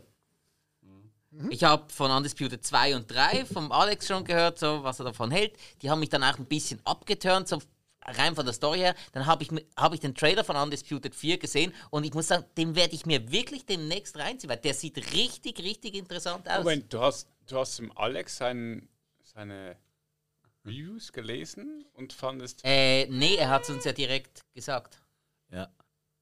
Ihr Okay, noch, ja, redet aber- miteinander. Nee? Moment, Ja, ja, manchmal passiert Moment, Also wir haben ja einen Raum, wo wir uns treffen. Moment. Also, Moment. wo wir jetzt gerade sind. Ja, Da muss ich mal rein, Wisst ihr, wie gefährlich das in den reingrätschen. letzten zwei Jahren war? Entschuldigung. Spike, wir sind unerschrocken. Spike. Also, du hast, hörst, was Alex über einen Film sagt Ja. und findest, okay, denn ja. Dann haben wir die Hausaufgabe-Folge, wo Alex uns ja Filme gibt und du sagst, ja, Alex, seine Filme sind nicht so meine. Das heißt, du weißt ja von vorhinein, dass wenn Alex irgendwas Stimmt sagt, musst du Ähm, das nee, Gegenteil nee, äh, denken. von, von der Story her. Von der Story her hat es mich jetzt eher abgeturnt, weil Undisputed 4 hat ja schon eine. ja, es geht um Actionfilm. Die Story kannst du nee, nicht, nicht ganz, nicht ganz. Also, mein, die, die ganze äh, Knastklopperei, das hatte ich jetzt in Riverdale auch wieder gesehen. Ah. Ich, Also- ich, ich habe einen Overkill. Ja, Entschuldigung, als, als, ganz kurz, das ist ein fieser jemand, der, Vergleich. ga- ganz kurz, alle, als jemand, der alle Filme jetzt gesehen hat, Undisputed 4 funktioniert nicht ohne das Vorwissen von Undisputed 2 und Undisputed 3. Ja, das Okay. glaube ich, weil das sind sehr anspruchsvolle Filme. Das nicht, aber die, ganz ehrlich, und jetzt mal frei vom Wettbewerb, ich, vers ich versuche es mal zwei Minuten lang ohne Wettbewerb. ähm, ganz ehrlich, auch wenn die Reihe vielleicht nicht die anspruchsvollste ist, ähm, im Rahmen dessen, was so eine DTV-Action-Reihe liefern kann, ist die Reise von Juri Boyka von zwei, Teil 2 bis zu Teil 4 eine der konsequentesten und auch nicht uninteressantesten, die man hinlegen kann. Also es ist faszinierend, was man also auf diesem kleinen Budgetrahmen und im Rahmen eines ähm, Turnierknast-Actionfilms hinlegen kann. Das hat natürlich nichts von allem, was äh, zwei Budgetgrößen und äh, Leinwandgrößen mehr hinbringen kann. Aber ein Scott Atkins ist mit ein bisschen mehr Schauspieltalent gesegnet als viele andere der B-Klopper und ein Isaac Florentine, der auch bei Teil 4, auch wenn es nicht da stehend, äh, immer noch Regie geführt hat. Das hat buchhalterische ähm, Gründe, warum er da nicht genannt wird, weil das ist ein durch und durch ein Isaac Florentine-Film, ähm, der die Reihe bis zum Ende betreut hat. Das ist ein Baby und das funktioniert wirklich wundergut. Wenn du ein bisschen was mit Martial Arts Action anfangen kannst, lege ich dir die Reihe ans, äh, ans Herz und vor allen Dingen halt wirklich diese Reise vom Antagonisten zum Protagonisten, ohne ein einziges Mal diese Reihe zu verraten, ohne ein einziges Mal diese Reihe oder diese Figur der ähm, Lächerlichkeit preiszugeben, kann ich nur sagen, guck's dir an. Ich werde mir, und Jungs, ich, ich werde mir jetzt einfach Teil 4 reinziehen, weil mich der interessiert. Wenn, ich, wenn mich der überzeugt, dann gucke ich mir Teil 2, 3 und 4 am Stück an Herren. und dann ich will. sind wir weiter. ich finde es ja schön, wie ihr ähm, Undisputed ähm, so bespricht. Also der Kampffilm, wo ja, die Schläge manchmal irgendwie einen halben Meter vom Kopf vorbeifliegen. Ähm, aber nichtsdestotrotz äh, will ich ganz kurz bekannt geben. Der Logan. Oh ja, nein, nein. der, S- der Sieg ist. passiert übrigens in jedem Kampfsportfilm. Ja, aber es nicht immer. ähm, auf jeden Fall, wir haben einen Sieger, aber bevor ich, bevor ich den großen Sieger des ganzen Action Stars Ding bekannt gebe, ähm, ist es tatsächlich so, dass jetzt in dieser Runde vom größten Actionstar und tatsächlich hat meine Figur, obwohl es der größte ist, keinen Punkt bekommen. Dankeschön, Dankeschön an, liebe, an die lieben Zuhörer, die werden sagen, ja, eine absolute Frechheit. Atkins und Gibsons haben je zwei Punkte bekommen. Das heißt, wir müssen ja auch noch einen Rundensieger bestimmen. Und da kommt die letzte äh, Stichfrage. Nennt den Film, wo eure Actionfigur die geilste Frisur hat. Und ganz ehrlich, Hast du dir, Ich würde hast jetzt- du dir das ich- vorher ausgedacht? ja, ja, ja, ist, ist da, da, das ist alles hier. Und ich möchte jetzt nicht in der Haut stecken von äh, Spike mit Nicolas Cage, weil der hat ja eigentlich immer nur geile Frisuren gehabt. Ja, äh, bei mir wäre es ja jetzt klar. Weil, ja, ja, wo, fang, wo fängst du an, wo hörst du auf? Das ja bei. Conair und da, da bleibt's. Aus Ende fertig. Die ist aber wirklich gut. Ja, aber die, ist so, okay. aber die ist auch so lächerlich, dass sie wieder gut ist. Ah, Darum, okay. Eben. Ah, okay, nee, das ist Äh, anderes Ding, pure genau. Ironie. Okay, Conner, bei dir? ähm, Auch wieder Rix? das Problem Übrigens, ist, übrigens wenn du, du bist ja jetzt äh, zu Besuch das Wochenende in Basel, wenn du mal die ganzen Leute, die aussehen wie Rix, mit der Frisur und den Jeans so ein bisschen unter den Achseln und so, geh ins Klein-Basel, da gibt es ganz viele Kneipen, da, da laufen noch ganz viele Typen genau so gestylt Mit, rum. mit Goldkettchen, die äh, ins äh, lang offene Hemd. ja. Äh, Cowboy-Stiefel. Ja, ja. ach, hier sind all die, die wir hier raus, bei uns rausgeschmissen haben. ja, aber die können jetzt Schweizerdeutsch. Du, äh, Nee, also, beste Frisur, Mel Gibson, welcher Film? ich muss, ich muss ja wohl Lethal Weapon 1 bis 3 nennen, anders Ah. geht's ja nicht mit der Manta Matt. Ich könnte vielleicht noch äh, Mad Max 3 in den Raum werfen, Ah. zumindest die ersten 50 Minuten. Oh, aber ein Graus. ja, ein Graus, aber es ist so, leider, leider gibt es da ja sogar einen guten Grund. Wir leben in der Postapokalypse, Ja, ja, da ist Optik klar. wirklich das Letzte, was das ist ein- ist wirklich das Letzte, was einen interessiert. Aber nach Lethal Weapon 2 gibt es keinen guten Grund mehr eigentlich für Martin Riggs so eine, so eine Ich Matte bin, zu ich tragen. bin übrigens überrascht, dass Braveheart nie genannt wurde heute. Weil da, hat er, er, da hat er auch eine geile Ja. Frisur. Da hast du die falschen Kategorien gewählt. Ich hatte kurz bei der interessantesten Waffe, war meine zweite Wahl das Breitschwert von ähm, Ja. William Wallace Ah, da gewesen. hättest du meinen Punkt gekriegt. Ja, aber es ist halt letzten Endes auch nur ein Schwert. Also da Ja. geht dieselbe Argumentation wie korrekt. bei dir mit der Waffe. Ja. Ja. Das ist halt das Problem. Und Das ist ja ansonsten eigentlich ähm, ist es ja kein Actionfilm. Die, so. die Manta-Matte, die, die, die Manta-Matte, die Martin Riggs trägt in Lethal Weapon 1 bis 3. Ich weiß nicht, gab es Manta-Witze in der Schweiz? Oh ja. Natürlich. Manta, Sehr oh, gut, ja. freut mich. Ähm, Finde ich cool, dass ich da nicht alleine leiden musste, damals Anfang der 90er. Wie gesagt, wir kennen das deutsche Fernsehen gut. Meine Eltern hatten mal einen. Wie ein Manta-Fahrer? Nee, einen Manta. Möcht, möchtest du einen adoptiv, adoptierten Stiefbruder? Ich stelle mich zur Verfügung. Ja. Aber Ähm, nur, wenn du den Manta mitbringst. Aber Ich habe das Gefühl, Problem. hier bahnt sich eine neue Liebe an. In der Manta. So, Hast, du- hast, hast du eigentlich so, so eine Frage? ja, ja, nein. Weil ich finde das, ja, Wie, die geilste Frisur. nee, einfach sonst noch so eine, Ich hätte noch eine übrig, ja. ja, weil ich finde, das ist so schon ziemlich ein... Ja, die ist Aber- relativ. 50. Aber Mhm. ganz kurz Moment, noch, wir sind, ja, wir, sind noch, wir sind noch nicht fertig. Ich, da- ich und du, wir dürfen ja auch noch die geilste Frisur nennen. Aber ich, bring, ich bringe mein letztes Argument noch dazu, denn die Manta-Matte von Martin Riggs ist halt vielseitig einsetzbar. Man denke an den Anfang von Lethal Weapon 3, als er in den Streifendienst versetzt wird und er da sogar versucht, ein Pferdeschwänzchen zu tragen, wo ja ähm, der Captain ihn noch darauf hinweist, wie peinlich das ist. Er möge bitte seine Haare schneiden und Riggs das nur suffisant mit den Worten natürlich nicht ähm, äh, kommentiert. Ich denke, da gibt es nichts drüber. Jo, ich habe ja Vin Diesel und Vin Diesel kennt man eigentlich nur mit einer Frisur. Falsch. Fight Me Guilty. Fight Me Guilty hat eine richtig geile Matte. Ist, ey, google das mal. Äh, Fight Me Guilty mit. Ähm, also wirklich, wenn ein Mensch geboren ist dafür, eine Glatze zu tragen und ja nie Haare zu haben, dann ist es Fight Me Guilty. Da sieht man wirklich, Junge, Junge, Junge, Nee, hör auf. Es ist so geil. Habt ihr es schon gegoogelt, Jungs? Ja, ich kenne den Film. Der Film, Ah, ist okay. von, der Film ist von Sidney Lumet und Sidney Ja, Lumet genau. hat irgendwann in den 60ern gesagt, er dreht keinen Film mit Glatzköpfen. Das ist der einzige Grund. Das hat er wirklich mal gesagt. Nein. Schade. Aber es würde einiges erklären, rein optisch. Nee, aber ganz ehrlich, Vin Diesel mit der Frisur, das ist so. Weil, ey, ich verstehe, ich, ich finde eure Argumente beide wirklich gut. Ähm, aber ich finde, wenn jemand über sein optisches Äußeres definiert ist, gerade wenn es um die nicht vorhandenen Haare geht, ist es Vin Diesel. Der ist wirklich. Keiner kennt ihn mit Haaren. Er ist einfach. Der hat auch für keinen anderen Film hat er irgendwie lustige Zöpfchen gemacht oder Fokuhilas oder irgendetwas.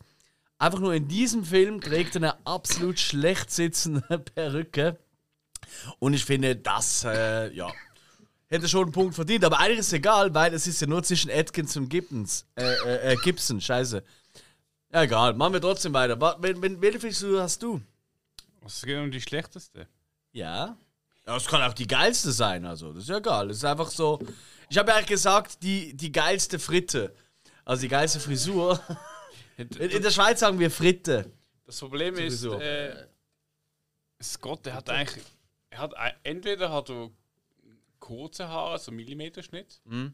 oder halt so, so, so ein Scheitel, oder so, ja, also ein bisschen Bruce Wayne-mäßig, so ein bisschen Haare nach hinten und Scheitel, aber e- es gibt also zwei Frisuren, selbst bei dem Herkules-Film hat er auch irgendwie die normale Scheitelfrisur und hat einfach eine Krone auf.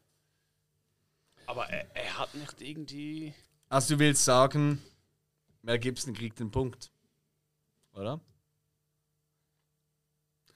Eigentlich, eigentlich, eigentlich können wir das gar nicht machen. Geilste Frisur, nicht Nicolas Cage für all seine Frisuren. Also wenn es um Haare geht, ist ja eigentlich Nicolas Cage der Held vom Jahrhundert. Das muss man schon mal sagen. Können wir eigentlich ihm den Punkt nicht geben. Aber es geht ja jetzt, es ist ja der Entscheidungsfrage in der Runde, größte Actionfigur. Ah, schwierig. Aber Ich gebe trotzdem, und es tut mir im Herzen leid, wirklich im Herzen leid, ich gebe den Punkt an Gibson. Ich persönlich. Und es tut mir wirklich leid, weil ich finde tatsächlich die Frisur, die du genannt hast in Conne, das finde ich doch eine von ja, den aber es geht jetzt um die akzeptableren. Entscheidung. Also von, von daher Ja? sollten wir beide eigentlich ausgenommen sein und einfach noch Punkte vergeben. Eigentlich. Ja, eben, habe ich ja gemacht. Ja, also, dann gebe ich sie Atkins, weil äh, keine Frisur von Gibson ist jemals schlecht gewesen. Du findest die gut. Äh, du findest die gut. Die war sehr passend in den 80er Jahren. Hat, er war ein Sexsymbol, er, er blieb ein Sexsymbol, er ist es heute noch. Ach, weißt du Der was? Sexsymbolstatus von Mel Gibson aus Ende der 80er rührte aus der Anfangsszene aus Lethal Weapon, in der Mhm. er nackt aus dem Bett gestiegen ist. Klar, sein Hintern sah aus wie der eines äh, x-beliebigen Hafenarbeiters aus Bottrop. Ich weiß, in Bottrop gibt es keinen Hafen. Aber ähm, Aber nicht so geil wie der von Jean-Claude Van Damme. ja, der ist ja auch trainiert. Ähm, Sagen gewisse Leute, die das sehr aktiv beobachten. besonders beliebt bei den mittlerweile sehr verhassten osteuropäischen Staaten. Ähm,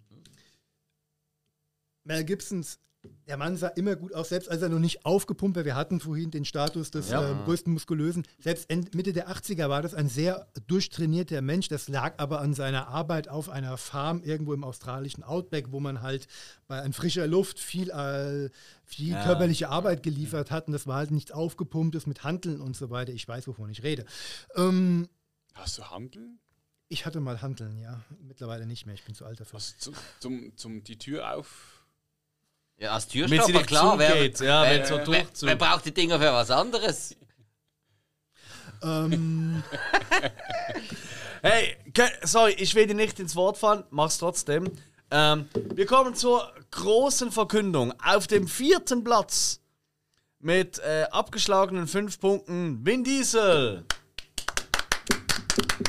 Ja, meine Argumente waren eigentlich gut, aber Vin Diesel ist halt nix. So, ähm, deine, deine Argumente waren formidabel. Die anderen hatten formidablere.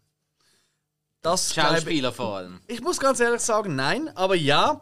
Äh, den, But äh, yeah, but no, but yeah, but. Eigentlich, ah, nee, Entschuldigung. Eigentlich, äh, nee, es fällt mir gerade auf, eigentlich ist Diesel der dritte Platz, weil den zweiten Platz, den teilen sich zwei. Und zwar mit sieben Punkten teilen sich den Nicolas Cage und Scott Atkins. Und damit ist der größte Actionstar aller Zeiten. Wer hätte es Aus gedacht? diesen vier Schauspielern Ja, muss man korrekt. bitte sehr so sagen. Mel Gibson. Ja. Und damit geht der Sieg in unser ersten Actionstar-Duell an unseren Gast Markus. Vielen herzlichen Dank. Was, war eigentlich deine letzte Dingsfrage noch? Weil es geht um Äh, Platz ah. 2 und 3 noch. Ah, ja, ja, ja. Ihr seid echt mühsam, ihr Los. zwei. Äh, wer ist der Platz 2 und 3? Ah, Cage und Atkins, hm? ja. Alles klar. Jetzt lass mal aus der Lippe fallen. Gut. Also, wir machen jetzt noch aus, wer wirklich der richtige Zweitplatzierte ist, damit ja Vin Diesel, also ich, auf den letzten Platz falle. Ja, hoffentlich. Sorry an der Stelle. Ähm, Liegt nur an dir. nö, ich, ich finde ganz ehrlich, ich war nicht immer fair. Aber das ist ein anderes Punkt. Ja, das ist ein das, anderes das Thema. lag aber auch an Ich, dir. find, ich finde aber auch, dass du deinen Schützling sehr halbherzig verteidigt hast. Ja, ich hasse ihn auch. Äh, nee, äh, nee, ich meine, Für das hat er es aber gut gemacht. ich, ich finde auch. Aber das ist ein anderes Ja. Thema. Also, Nee, was, was war die letzte objektiv- Frage, die du hattest? ich übernehme für dich. Beste Action-Szene, die erste Nee. halbe Stunde von Soldat James Ryan. Nee, nee, nee, nee, nee, nee, nee. Also, Cage gegen Atkins. Wer bringt oder weiß den besseren Fun Fact über seinen Actionstar? Ich? Ja, das, das, das, sagt auch, äh, das, das sagt auch das Mike, Trottel. Undisputed 2. Ja, Fun Fact. Boyka im Knast. Schläger Nummer 1. Haut sie alle um. Hat seit, keine Ahnung, Jahre keine Frau mehr. Weiß nicht, was für Hobbys er hat. Kommt die Szene. Der Wärter kommt in seine Zelle rein. Und der riese Schläger hockt dort mit einer Pinzette in der Hand, ein Briefmarken-Sammelbuch und tut gleich no- noch so, so eine Briefmarke mit skyrillisch- kyrillischer Gris- äh, Schriftzug noch so irgendwie so einordnen, also ein Briefmarkensammler, und nervt sich, dass er gerade gestört wird. Okay, du weißt, was ein Fun Fact ist. Ein Fun Fact ist eine Realität, ein Fakt über den Schauspieler, der witzig ist, speziell ist. Du hast es gerade eine Szene aus einem eine Film. Fun-Szene. Also auf gut Deutsch hast du einfach die Frage falsch beantwortet. Aber ist gut. Ich bleib dabei. Ja, ja. ich bleib dabei. Ja gut, dann äh, hast du verloren.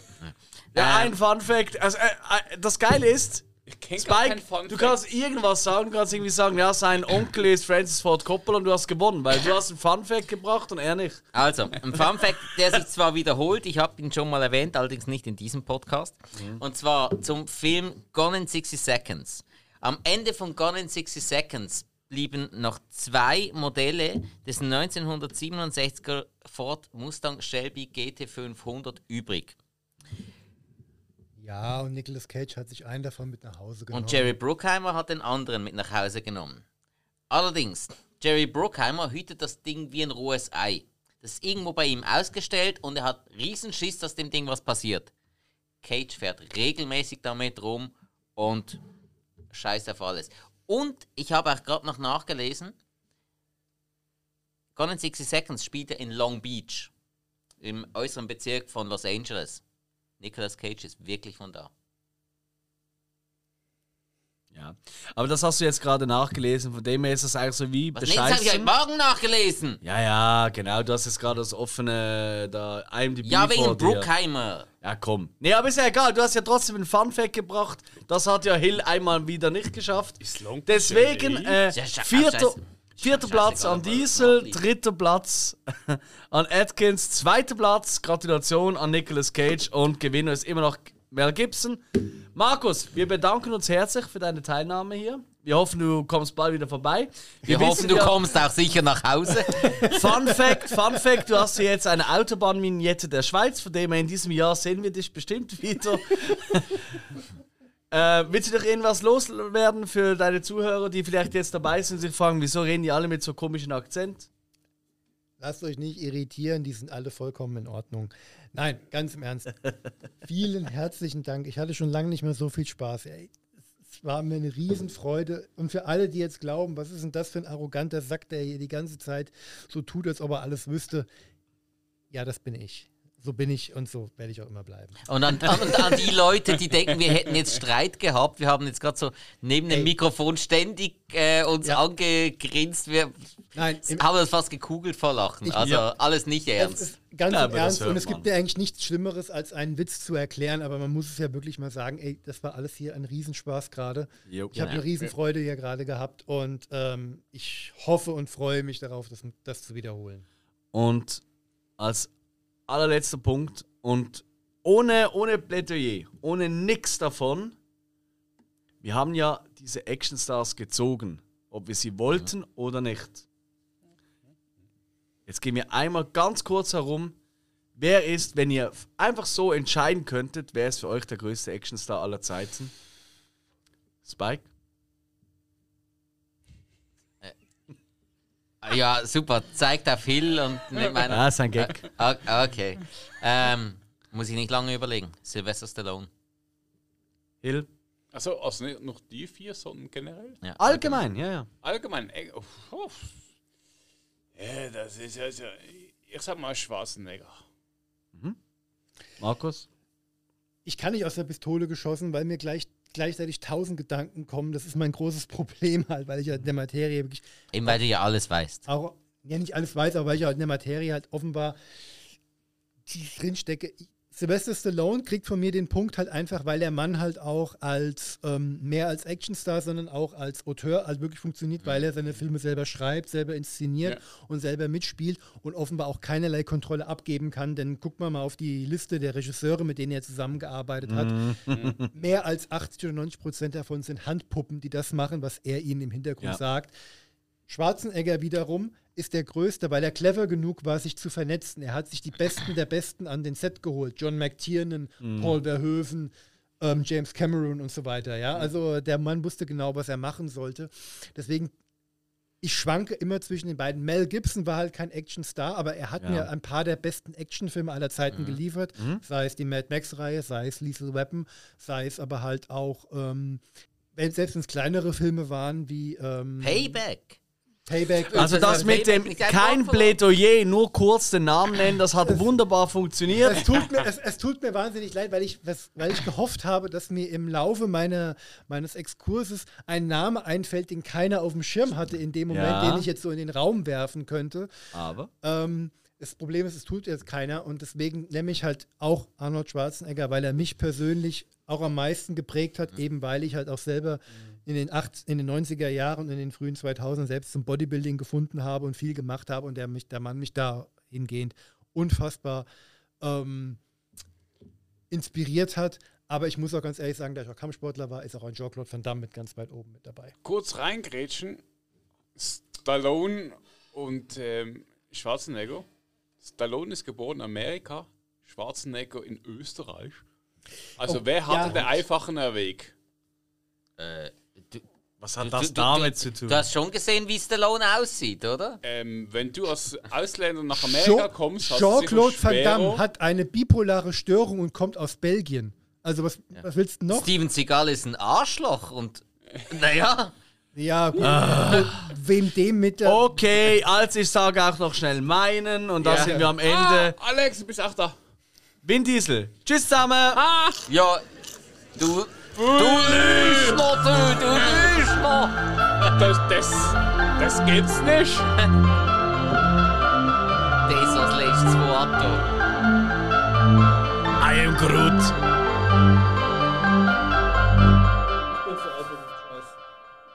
Der Mörderfaktor.